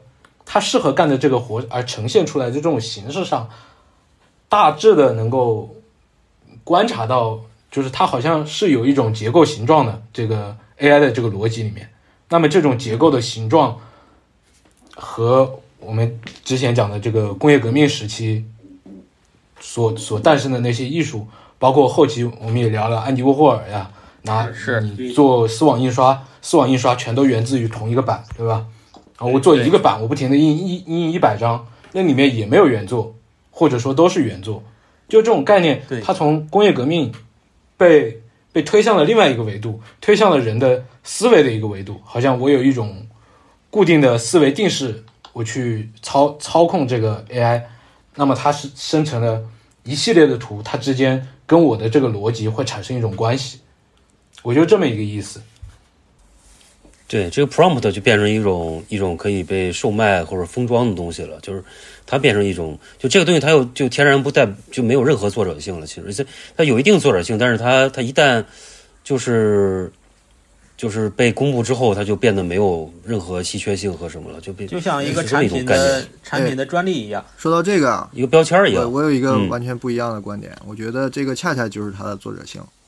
这个举个什么例子呢？上次跟那个跟阿葛是不是聊到那个古琴的问题？他们不是围绕一个古琴广广陵散做了一本书嘛？对，就说到广陵散，当时就提到一个点，因为我对，就是其实古代的音乐啊，就是中国的古琴曲，那个谱啊，它不是现在这种乐谱，它既有节奏，又有旋律，又有这个这个音高音低的，它是一种嗯一种缺失的谱子，它中间好像那个中间几拍啊，什么间距啊，它是不记下来的，它只是记大概是高低关系，我大概这么理解。然后这个就说那个那个广陵散吧，不是传说是那个嵇康死前弹的嘛，然后可能就被当时的人用耳朵记下来了，回头就抄成了谱。然后历代其实有一个工作叫打谱，这我是看了点资料才知道的，就是那种厉害的领袖，就是特别会弹琴的人，他要拿到那个谱子啊，他根据自己的经验，把中间的那个旋律那个那个间间隔的距离，他要重新设定一个他的值，相当于他有一套他的这个拿到一个那个那个咒语之后啊，咒语之间那些小的参数，他要再调一遍的，然后他就定谱，嗯他一个时代如果牛逼的，他就定谱，然后剩下他的弟子啊，他的传派就根据这个弹，又弹了几都按百他这个来。又弹几百年，所以我们现在你去网上听的广陵散，也许跟嵇康那个如果真的有的话，那完全是两个曲子，甚至。这不就是岔路并回嘛？哎，对，所以我就说，对，就是岔路并回。但是话又说回来了，你是不是还要承认这个广陵散的作者是嵇康？嗯，这这个其实就引申出了现在嗯就是 AI 领域非常有意思的一个话题，就是我们这个版权所属的这个话题，对吧？对，对对，到底是对重不重要这个事儿？所以它就嗯相当于把这个权啊拆开了。如果权还存在的话，一会儿那个可能再再讨论。就假设权还存在的话，那可能参考着音乐，可能就权它会被分开了。一个就是署名权，就是这个广陵散，你还得总说是嵇康的，对不对？但是你中间打谱的老师傅他也是有权的，他有的可能是另外一个演奏方面的一个权，就是你说是广陵散，但是谁打的谱，这还是分门别类的，不同流派的。我是这个茂个老师门下，我是谁门下，我打的是我是按谁的谱在弹。那可能那到时候要真付费的话，对不对？嵇康的就是一个精神付费，咱们把他的头像挂在高处，但是最后收费的可能是那个老师傅。这个就像他中国的这个谱，就你说的这个广陵散嗯，它是一个开源的谱，它不是对，一它是开源的。就是它不是对一个它不是个就是这个领域，它就是开源的，它不是这个谱而已，它可能跟西方的音乐就是两件事情，我是这么理解的。对对对，所以对对对这个话说回来，是是不是现在 AI 带来的创作？我觉得就图像创作来本身，它的革命性在于，它让图像创作变成了一个可以设谱、语可以言创作打谱的一个事情。就比如说那些模型啊，我这两天了解下来，是不是它就像一一种一种一种风格一样，就像呃宋代的词牌一样，啊，那个 Laura 是对 Laura 是 Laura 就类似于词牌这个东西，谁都能用，这个东西是没有啥版权的，对吧？但是那个咒语，就比如说词牌里我我苏轼填的，对吧？这个《水调歌头》，那你唱你你什么什么南腔北调都可以唱，但是这几个字儿是我写的呀，对不对？你唱来唱去不还是我苏轼的词吗？哎，我觉得就是这样两种两种差别。你演奏家他永远他要收钱的呀，对不对？贝多芬干私活不也是给人弹琴嘛？对吧？包括现在的小乐队，你唱的也是别人的曲子，对不对？那但是他也收钱啊，他也天经地义要赚钱的嘛，对吧？哎，所以我觉得就他就革新在于把图像创作变成一个可以编码的事情了。这个更深，但是他其实、嗯更更深一点的革命，我觉得就是让呃非图像领域的人可以去创作图像了。我觉得这是比较欣喜的一个。对对对，就是很多人是是是主意特别好的，他想这个和这个组合在一起就很有诗，就像写诗一样嘛，对吧？你你余秀华不会遣词造句，写小说不行，但是写诗歌他很厉害，对吧？因为诗歌很多词嗯就是它拼在一起就很牛逼嘛，那个意象。我我是觉得 AI 如果说工具化，它的创造力体现在这个层面，就是它把一个呃闭门的一个领域给开源了，就变成你非这个领域的人可以来来创作这个东西了。我觉得这是他的放权了有意思的地方。嗯对，它是放权的一个过程。是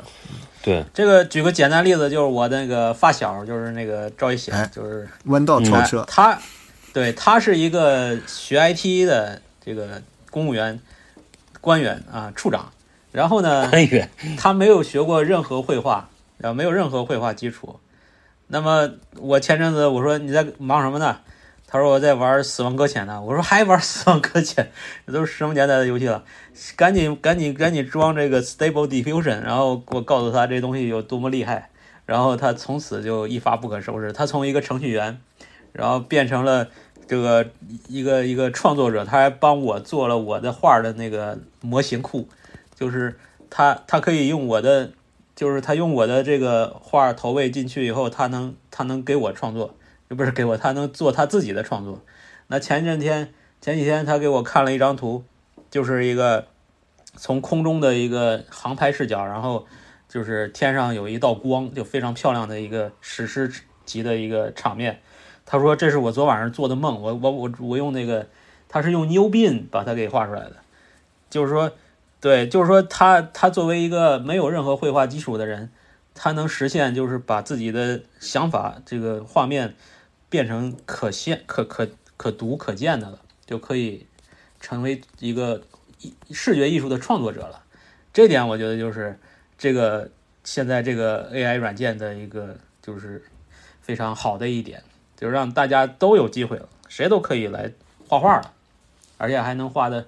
对吧？就是能可能甚至会超越一些曾经画画的人，这个是好事情。对，这个我觉得就引引出来，就是我我当时提的这个问题嘛，就是从一个创作者者的角度来讲，比如说你是一个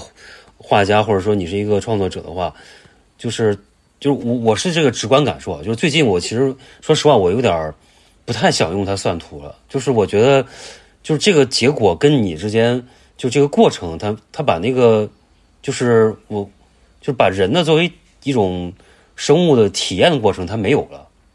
就是说，我就讲这个心流嘛。你比如说，我去玩合成器也好，或者我去画一画，就是这个中间的这个创作过程，其实是很重要的。就是它会给你一种心理上直观的一种互动的一种体验。就是这个体验，有时候人是单纯为了追求这个体验，他才去做这个事儿的，他并不是为了产生那个结果。你比如说，这两天我看那个日本不是有一个那个漫画家叫那奥浩哉，就是画那个那个就那个啊，对，《沙漏都市》，就是他，他就在推特上自己说话，他说我我已经尝，他他他他用过很，他在自己也天天画图，他就说我用了之后，他说我觉得他很好画也很美，但是他说我还是喜欢自己创作，因为他天然的喜欢去干这个事儿。也就是说，人如果说是追求这种所谓的心流，就是我在创作当中那种忘我的一种，就是没有时间感的一种状态，那么你去做的时候，为了这个你去创作的话，那么 AI 我觉得他就没他就没有这种给你这个反馈多。那后来我总结就是说，我自己其实我是稍微有点偏向这个 Stable Diffusion 这种这种创作模式的，因为它至少还让你有一种一种残存的参与感，就是像 Mira Journey 这种的，它我觉得它它基本上没有了，就是它是它太理解你，我我是我有这种感觉，就是它它它就是它太理解你了，它太会帮你去弄了，包括这种比如说在做一种图片式的，呃，有我就是我说的有种奇观感的这种图片，它非常擅长做这个。就是它会产生大量这种图，比如说我们现在看到很多这种，呃，中国一个矿工挖出来一个变形金刚啊，或者说一个 一个这个这个一个异形跑到跑到这个跑到这个中国某个矿里去，农村去接见这个群众啊，还有好多就比如像川普被捕这种的，就是大量这种混淆视听的这种，它可以做得非常好，就是这种，但是这种东西当然它充斥的越来越多之后，你会有一种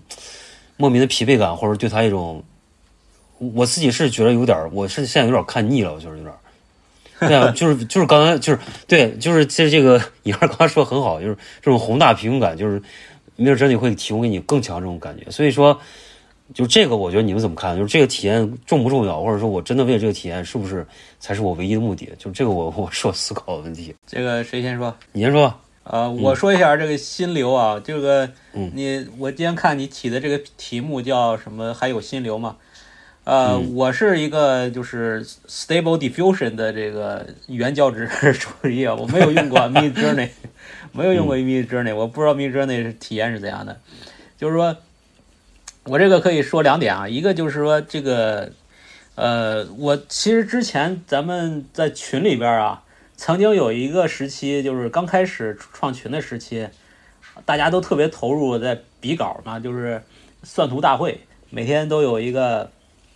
就是有有有有有一个家伙投几张就是随便网上找的图，然后我们就拿那图生图来改它，图生图改对，就改的特别、特别带劲，你知道吗？就是那个阶段，我的就是一个是兴趣特别的高昂啊，浓厚同时呢，对，同时呢，其实我也体会到一种心流的一种，在在你调试这个机器的时候，调试这个算图性没有，我是感受到心流的存在的，感受到心流，嗯，我是感受到心流强烈的存在的，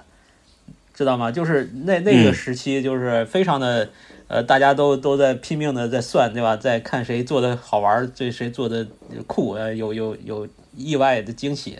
那个那个阶段就是特别的强烈的有我有心流的那种感受的，因为我不断的在尝试，在在更换模型，在在更换修正它 LoRa，在更换这个 prompt，在更换那些参数，然后再看它结果，然后再更换，再看结果。这个过程其实我是一个整个人是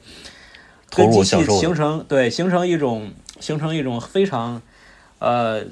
这种亢奋的一种一种愉悦感。这个我觉得就是一种心流所在。我我特别的投入，以至于我都不回家了，我就睡在办公室了，来来去算这些东西。这是一个一个点，就是呃，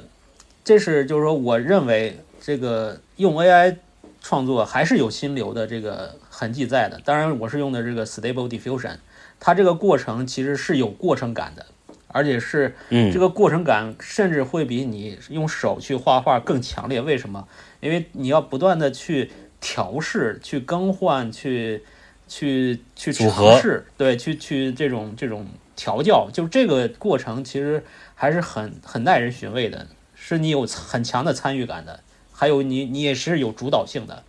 就是说你你嗯试了这个模型不好，你再换一个模型。就是我一天就是做做一一个一个一个图的一个效果，我会换很多模型。这个过程其实就像做实验一样。其实我做 AI 的这个过程，特别像调酒，或者说是这个我们说炼金，呃，炼炼丹，对吧？就是它是有这样的一个过程。这这个过程其实是是有心流在的，就跟就跟那个做实验的人的那种那种投入也是一样的。这个我我一直承认心流是存在的，而且还很强烈，非常很强烈。另外，我就还很舒说。对，为什么到后来就是说，好像群里大家就不怎么去算了？我看这几天就是说，慢慢的这个就是呃冷淡下来。消停了，嗯，，对，是什么呢？可能因为 Mid Journey 这个给你们的满足感太快了，就是这个马上对，就我觉得太快了，马上就达到贤者时刻了，就是就是这种 对，高高潮来的太快。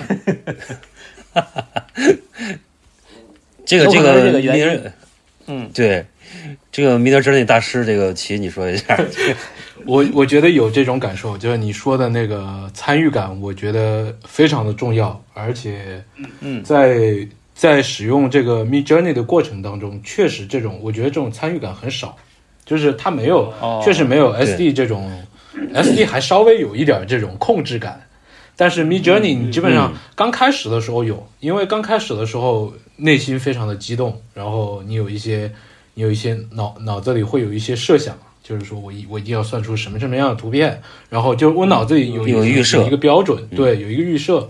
当你达到那个预设，你也熟练掌握那个预设之后，你知道怎么样产出那样的图片，这个兴趣它突然就突然就减弱了。但是这个时候，哦它实际上它它带出的是另外一个问题，就是说什么样的图片才是好的这样一个标准？就是实际上我觉得 AI 它这个东西发展到这儿，对人的这个审美的标准会产生一定的影响。就我们刚才说的，网上那种猎奇图片越来越多，呃，那个农民工挖变形金刚呀，什么特朗普被逮捕那种类型的图片，为什么那种类型图片能够被我们看到？就是说，莫哥刚才说那几个例子，我全都看到过，就是因为因为他在网上火，他为什么火呢？因为我们我们在 AI 出现之前，我们渴求这样的图像，就人看到这样的图像，他就会点进去，奇观兴奋，兴对。奋器官的。器官的，这就是本身我们实际上是本身我们自己对那个图像的一种欲望或者一种渴望，它的一种一种反射，然后大家都希望看到这样，因为以前没有 AI 的时候，你看到这样图像，你会觉得哇，好牛逼，这个怎么弄出来的，是吧？然后你能看很久。现在如果这样的图像越来越多，越来越多，充斥着这种奇观，那奇观也就不再是奇观了。那这个时候，你应该去追求什么？然后作为创作者，你怎么去评判？就是说，一一一一个作品，一个图片，它好还是不好？这个我觉得就确一个值高了。非常非常重要的一个问题。对我也我觉得也不能完全说是提高了审美门槛或者怎么样，反正至少这个东西它是改变了，它跟以前不一样了。对，它变化，对它肯定会变化，对。然后这个我我刚刚有一个突然有一个想法，就是因为就是我们平常看一些，比如说呃，你比如说像我们之前跟那个跟杨二曹老师都讨论过一个问题，就是说像衡山御医，就是我们都都很喜欢的一个日本的一个漫画家，就是他画的东西，就是不是我们普通理解上那种好看，就是或者说他他是一种特别抽象的一种线条的东西，就这个是 AI，就是它反而很难做的。你比如说像很多日本设计师，比如说像那种最近比较火的像高田唯啊，还有像那个之前呃那个叫什么平山昌上什么之类，这种就是他们。就是那种东方，类似于像东方哲学里边，就是它是非常简单线条，但是就我们说的那种它那种就是笔意或者说的那种韵味，它是非常强的。就这个东西是 AI 它没有的。就是我在考虑，就是说在这种现在情况下，会不会大量的产生那种奇观性的东西，大家会看腻了，反而会把这种人的审美趣味往往另外一个方向去推，就是大家会可能会更在意那种原来看起来。有些人可能会觉得那个东西荒诞不经，或者说呃像儿童画一样，就这种感觉会不会有有有这有这种的一些这个朝向在？就是我我就刚才想到这个这个问题啊，对这个这个这个我我的理解呢，就是说，呃，以后呢，就不光是我们这个谈的这这这个做图的这个事儿，就以后 AI 能实现很多我们现在人做的事情以后，呃，包括编程啊，包括一些呃助理性的工作以后，那人肯定更多的更会回归到一些这种。呃，前工业文明时代的一些审美倾向，我觉得这是有这个可能性的，就是更加的，比方说工业革命，它其实消失的是那些匠人，这种手工艺人，对吧？就是做杯子的那些传统的那些那些匠人，那做做什么这种商品的就被机器取代了。那么在机器呃这个庞大以后，就发达以后，人们可能觉得这些都已经看腻了，那肯定还会去找寻那些。那种手工味道很痕迹很重的人人味儿很重的那样的一些这种审美的东西，我觉得这个是是有这个肯定是有这个需求的，因为这个因为很多事情都已经被机器取代了以后，这个吧，那对，又回到嗯回到一个前工业时代的那种。我觉得这虽然我你看我收书就知道嘛，对吧？你想书这玩意儿，嗯纸本书都说了一千年了要消失的东西，它不还没消失吗？对，但是你话又说回来，它残存的，它一定是发现了它本身别的价值，肯定不不是书本身了，就是书原始的意义早被淘汰了。现在它只是作为文物啊，作为古籍啊，或者作为书这种翻阅的一种物质体验，所以它，但它又是变成一种支流，就是虽然你说会被强化，那肯定会被强化，价值甚甚至比以前高十倍，但是它总量是在缩小的，这是毫无疑问的所以说呃，审美对，所以。说这方面我是觉得会有，但不会增加，肯定是减少的，一定会诞生新的美学，比如机器美学。比如说，有人嗯他就对收、收藏什么老的打字机啊、咖啡机啊，对不对？有的人还会收 iPhone 的产品，这都会产生新的 新的趣味、新的美学，这是不可预期的。甚至你关于 AI 的，甚至有我会会不会有人就收这个 LoRa 的模型啊？就从最最早的、嗯最 low 的，一直到最高级的，它都有。这甚至有可能是一种趣味啊，这个我不知道。然后我觉得有一个问题就是前面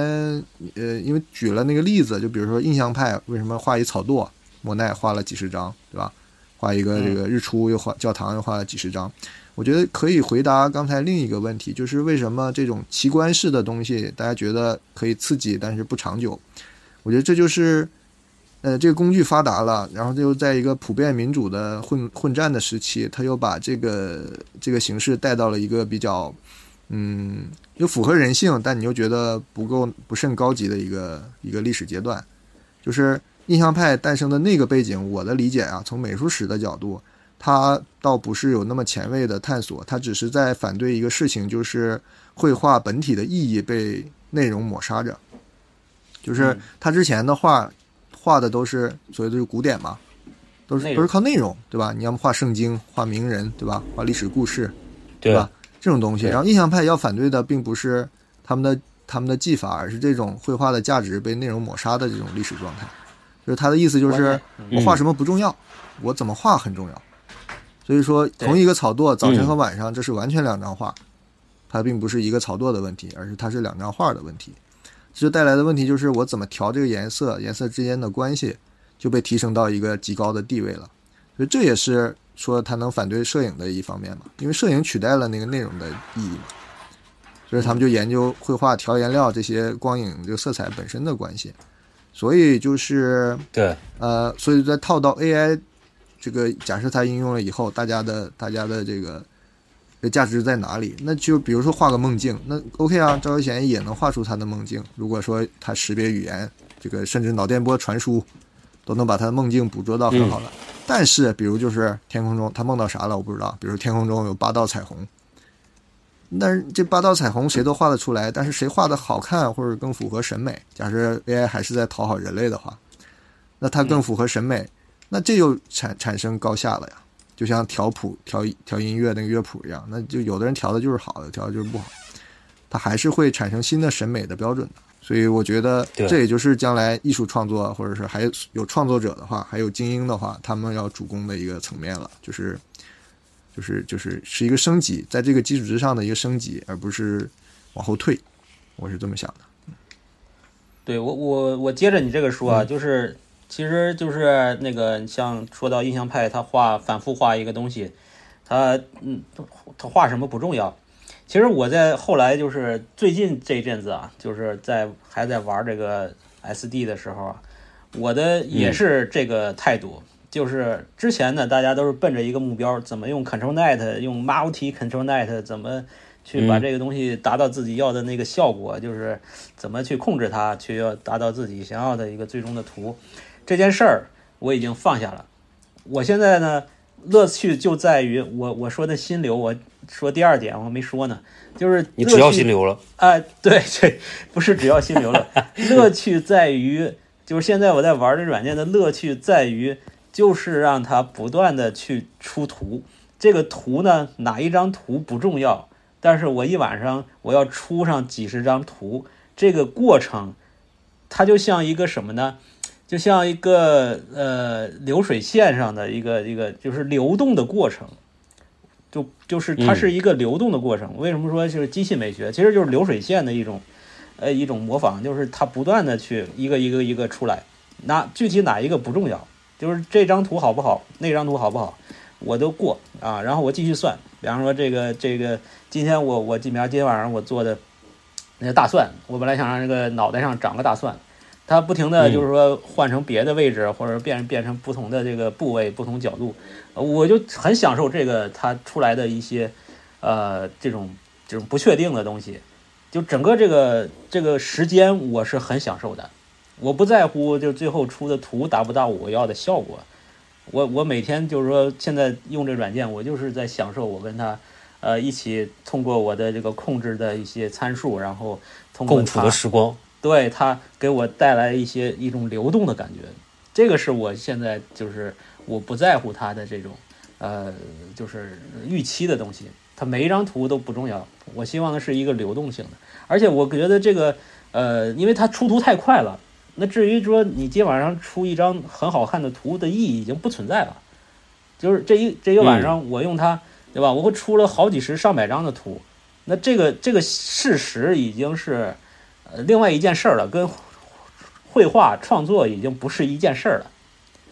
嗯，呃，我开始还拿这些图组成一个小视频，你还记得吧？之前，我现在连这个都不做了，对吧？我就我就是就是让它生图，我每天就生出这么多图，然后我享受这样的一个过程，这个是我觉得特别，呃，就是特别符合它它的正确的使用方式，而且我也不对它进行很严格的那个。呃，就是那个限制限制的那个那个那个值，我都调得很低，让它自由发挥啊，自由发挥，它能嗯给我带来怎样的一种意外的享受？这个过程就有点像嗑药，你知道吗？就是你你你大了以后，对吧？你大了以后，其实你是有意识的，你是还是有自主的一些残存的一些一些一种一种清醒的片段的，但是这个片段控制不了你你看到的幻象，你你你其实。嗯你比方说，你可能那个状态可能想，呃，有一个快乐的一个心情，那突然它出现一些幻觉，那些幻觉就是因为你有这个驱动力在，然后它通过一些药物啊，通过一些化学反应啊，它生成了幻觉。我觉得这个现在这个过程，我就想像在、就是、很享受，对，在享受这个过程，就是它就给我带来很多的幻觉，我就享受它给我幻觉带来的美妙体验。我现在就用它来在做这件事情，我很享受这个。你很危险啊！你很危险，你很危险。对，就所以说，就之前我们说为什么会上瘾，这个东西是真的是有很有很大的成瘾性的，就是就是你会你会停不下来，你会你会欲罢不能，你就不停的让它去变化，它这一会儿是一个女人，然后后来变成一个猩猩，然后又变成一个骷髅，对吧？就是它的这种变幻莫测的这种可能性，它不断的在流动，在变化，这个过程你是很享受的，而且它就是没有结束的那个，就是那个那个愿望，它就我就希望它一直这样变下去，就这种这种呃知觉的体验，我觉得是我现在最大的一个一个对它的这种迷恋的所所在。你这就是刚才我想补充一个点，就是有一个事儿，就正好是跟我刚刚说的，就是说，比如说我我那个一开始那观点是觉得，就是这个事儿没心流了嘛，就有一个事儿是只有心流，你不追求结果的，就是玩合成器，就是这种感觉，你知道吧？对吧？对吧？对吧？就是这种感觉。这个这个齐可能有体会，就是我不追求它最后出来的东西到底是所谓的打引号的好听还是不好听，但是我特喜欢那个在调制当中那个我所得到的愉悦玩的过程这个东西是。对，玩的过程比那个要重要的多。就是我这个，就别别人听起来怎么样不重要，就是我自己觉得特高兴，就这么一个过程。对，这这这你才真正的去跟合成器达成了一种和谐的一种相处。哎呀这样不行啊这个，这样不行啊，我们书展卖啥呀？赶紧还是得有结果的。对，展品填好了吗？放飞了，展品。赶紧填好，给自己啊，都是甜了。给自己下个留条军令活路状。嗯，我补充一下，就刚才说的几个点，其实可以可以可以把它分开来看。一方面呢，就是说它，呃，能不能取代摄影，能不能取代绘画，或者说我们刚才说的做书、书籍这些东西会不会消失？其实这些东西聊的都都是一个东西，就是人他恋物的这种属性。就我认为恋物的这种属性，AI 它是没办法，就暂时来说它是完全没办法的。就只要跟恋物有关系的，你比如说绘画里面，除了我们说的绘画它有一个时间性以外，就是说我有一个先后画的一个过程，我慢慢堆积的一个过程。那么观众在欣赏绘画的时候，其实也是由这个线索去进行解读的。那这个东西在 AI 生成这个东西里面，它没有，它只能模拟出来，可是你看不到它的那种材料的堆叠、那种材质的质感肌理，你都看不到。这其实是这个作品它本身在恋物这个层面上的价值。包括比如说摄摄影这个东西，它的我我想了很久关于摄影的东西，因为我我本身也也教摄影，但是你回归到摄影最初的这种最本初的这种特质上来说，它没办法被 AI 取代。就最本初，它就是记录某一件事物，甚至是呃，我之前在做课件的时候，我找了一个在摄影之前有没有摄影类似的东西，实际上是在那个时期的人是把，比如说把爱人的这个影子，或者说把你家人的影子投射在墙上，然后拿笔去把它轮廓描下来。然后咱们那个摄影胶片不是拍出来之后，它得去放大机上放大嘛？那那个时候它有另外一种装置，它不是放大，它是把那个描下来那个轮廓给缩小，缩小到你可以随身携带的体积。也就是说，它这个东西实际上跟人就好像跟我们以前迷信的那种说法，摄影会夺走一个人的灵魂什么的这种对这种东西，它很像。你如果把你爱人的照片放放钱包里，是吧？你好像就感觉你跟他有有了某种达成了某种联系，就是在一种空间和时间不可能的情况下，让两个人嗯某种程度上在一起了。那么，比如说摄影的这种属性，那是 AI 不论如何它也替代不了。就你比如说你你你你出远门出差，你不可能拿一张算出来的你家人的照片放在身边，对吧？这个东西你心里也过不了那坎儿。然后，对这些排除我们说的这些恋物的属性，包括做书呀，也是你拿在手上那种质感，这个东西没没法替代。就是说，单从图像这个角度来来说的话，就像我们刚才说的，就是人你一旦对那种猎奇的那种新鲜的东西麻木了，呃，或者说像苍坚老师说的那种，他进入到一种自己面对自己的创作那样一种状态。实际上，换句话说，可以说这个审美的门槛它是提高了不少。也就是说你，你他要求你自己必须对自己的审美特别坦诚，就是我算图，我算到一定程度，我怎么能，就是说我决定我用这张图，我觉得这张图比其他的图都要好。你在这种情况下，你一定是，嗯，必须自己去肯定自己达到这个结果，你没有办法再依据，嗯比如说这个图比较能够吸流量呀，或者什么这之类的标准去判断了。嗯，所以说，它联系到这个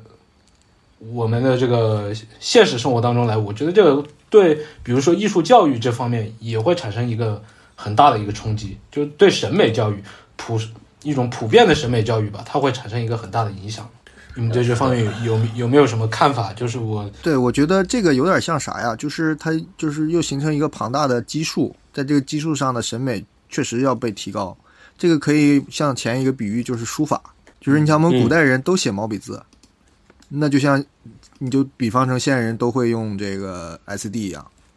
然后那最后还会出现王羲之啊、这个颜真卿啊这种人，就就比如说刚才莫哥他提了一个问题，就是说，呃，开始更加喜欢那种，比如说有韵味的那种东西，可以有一种那种，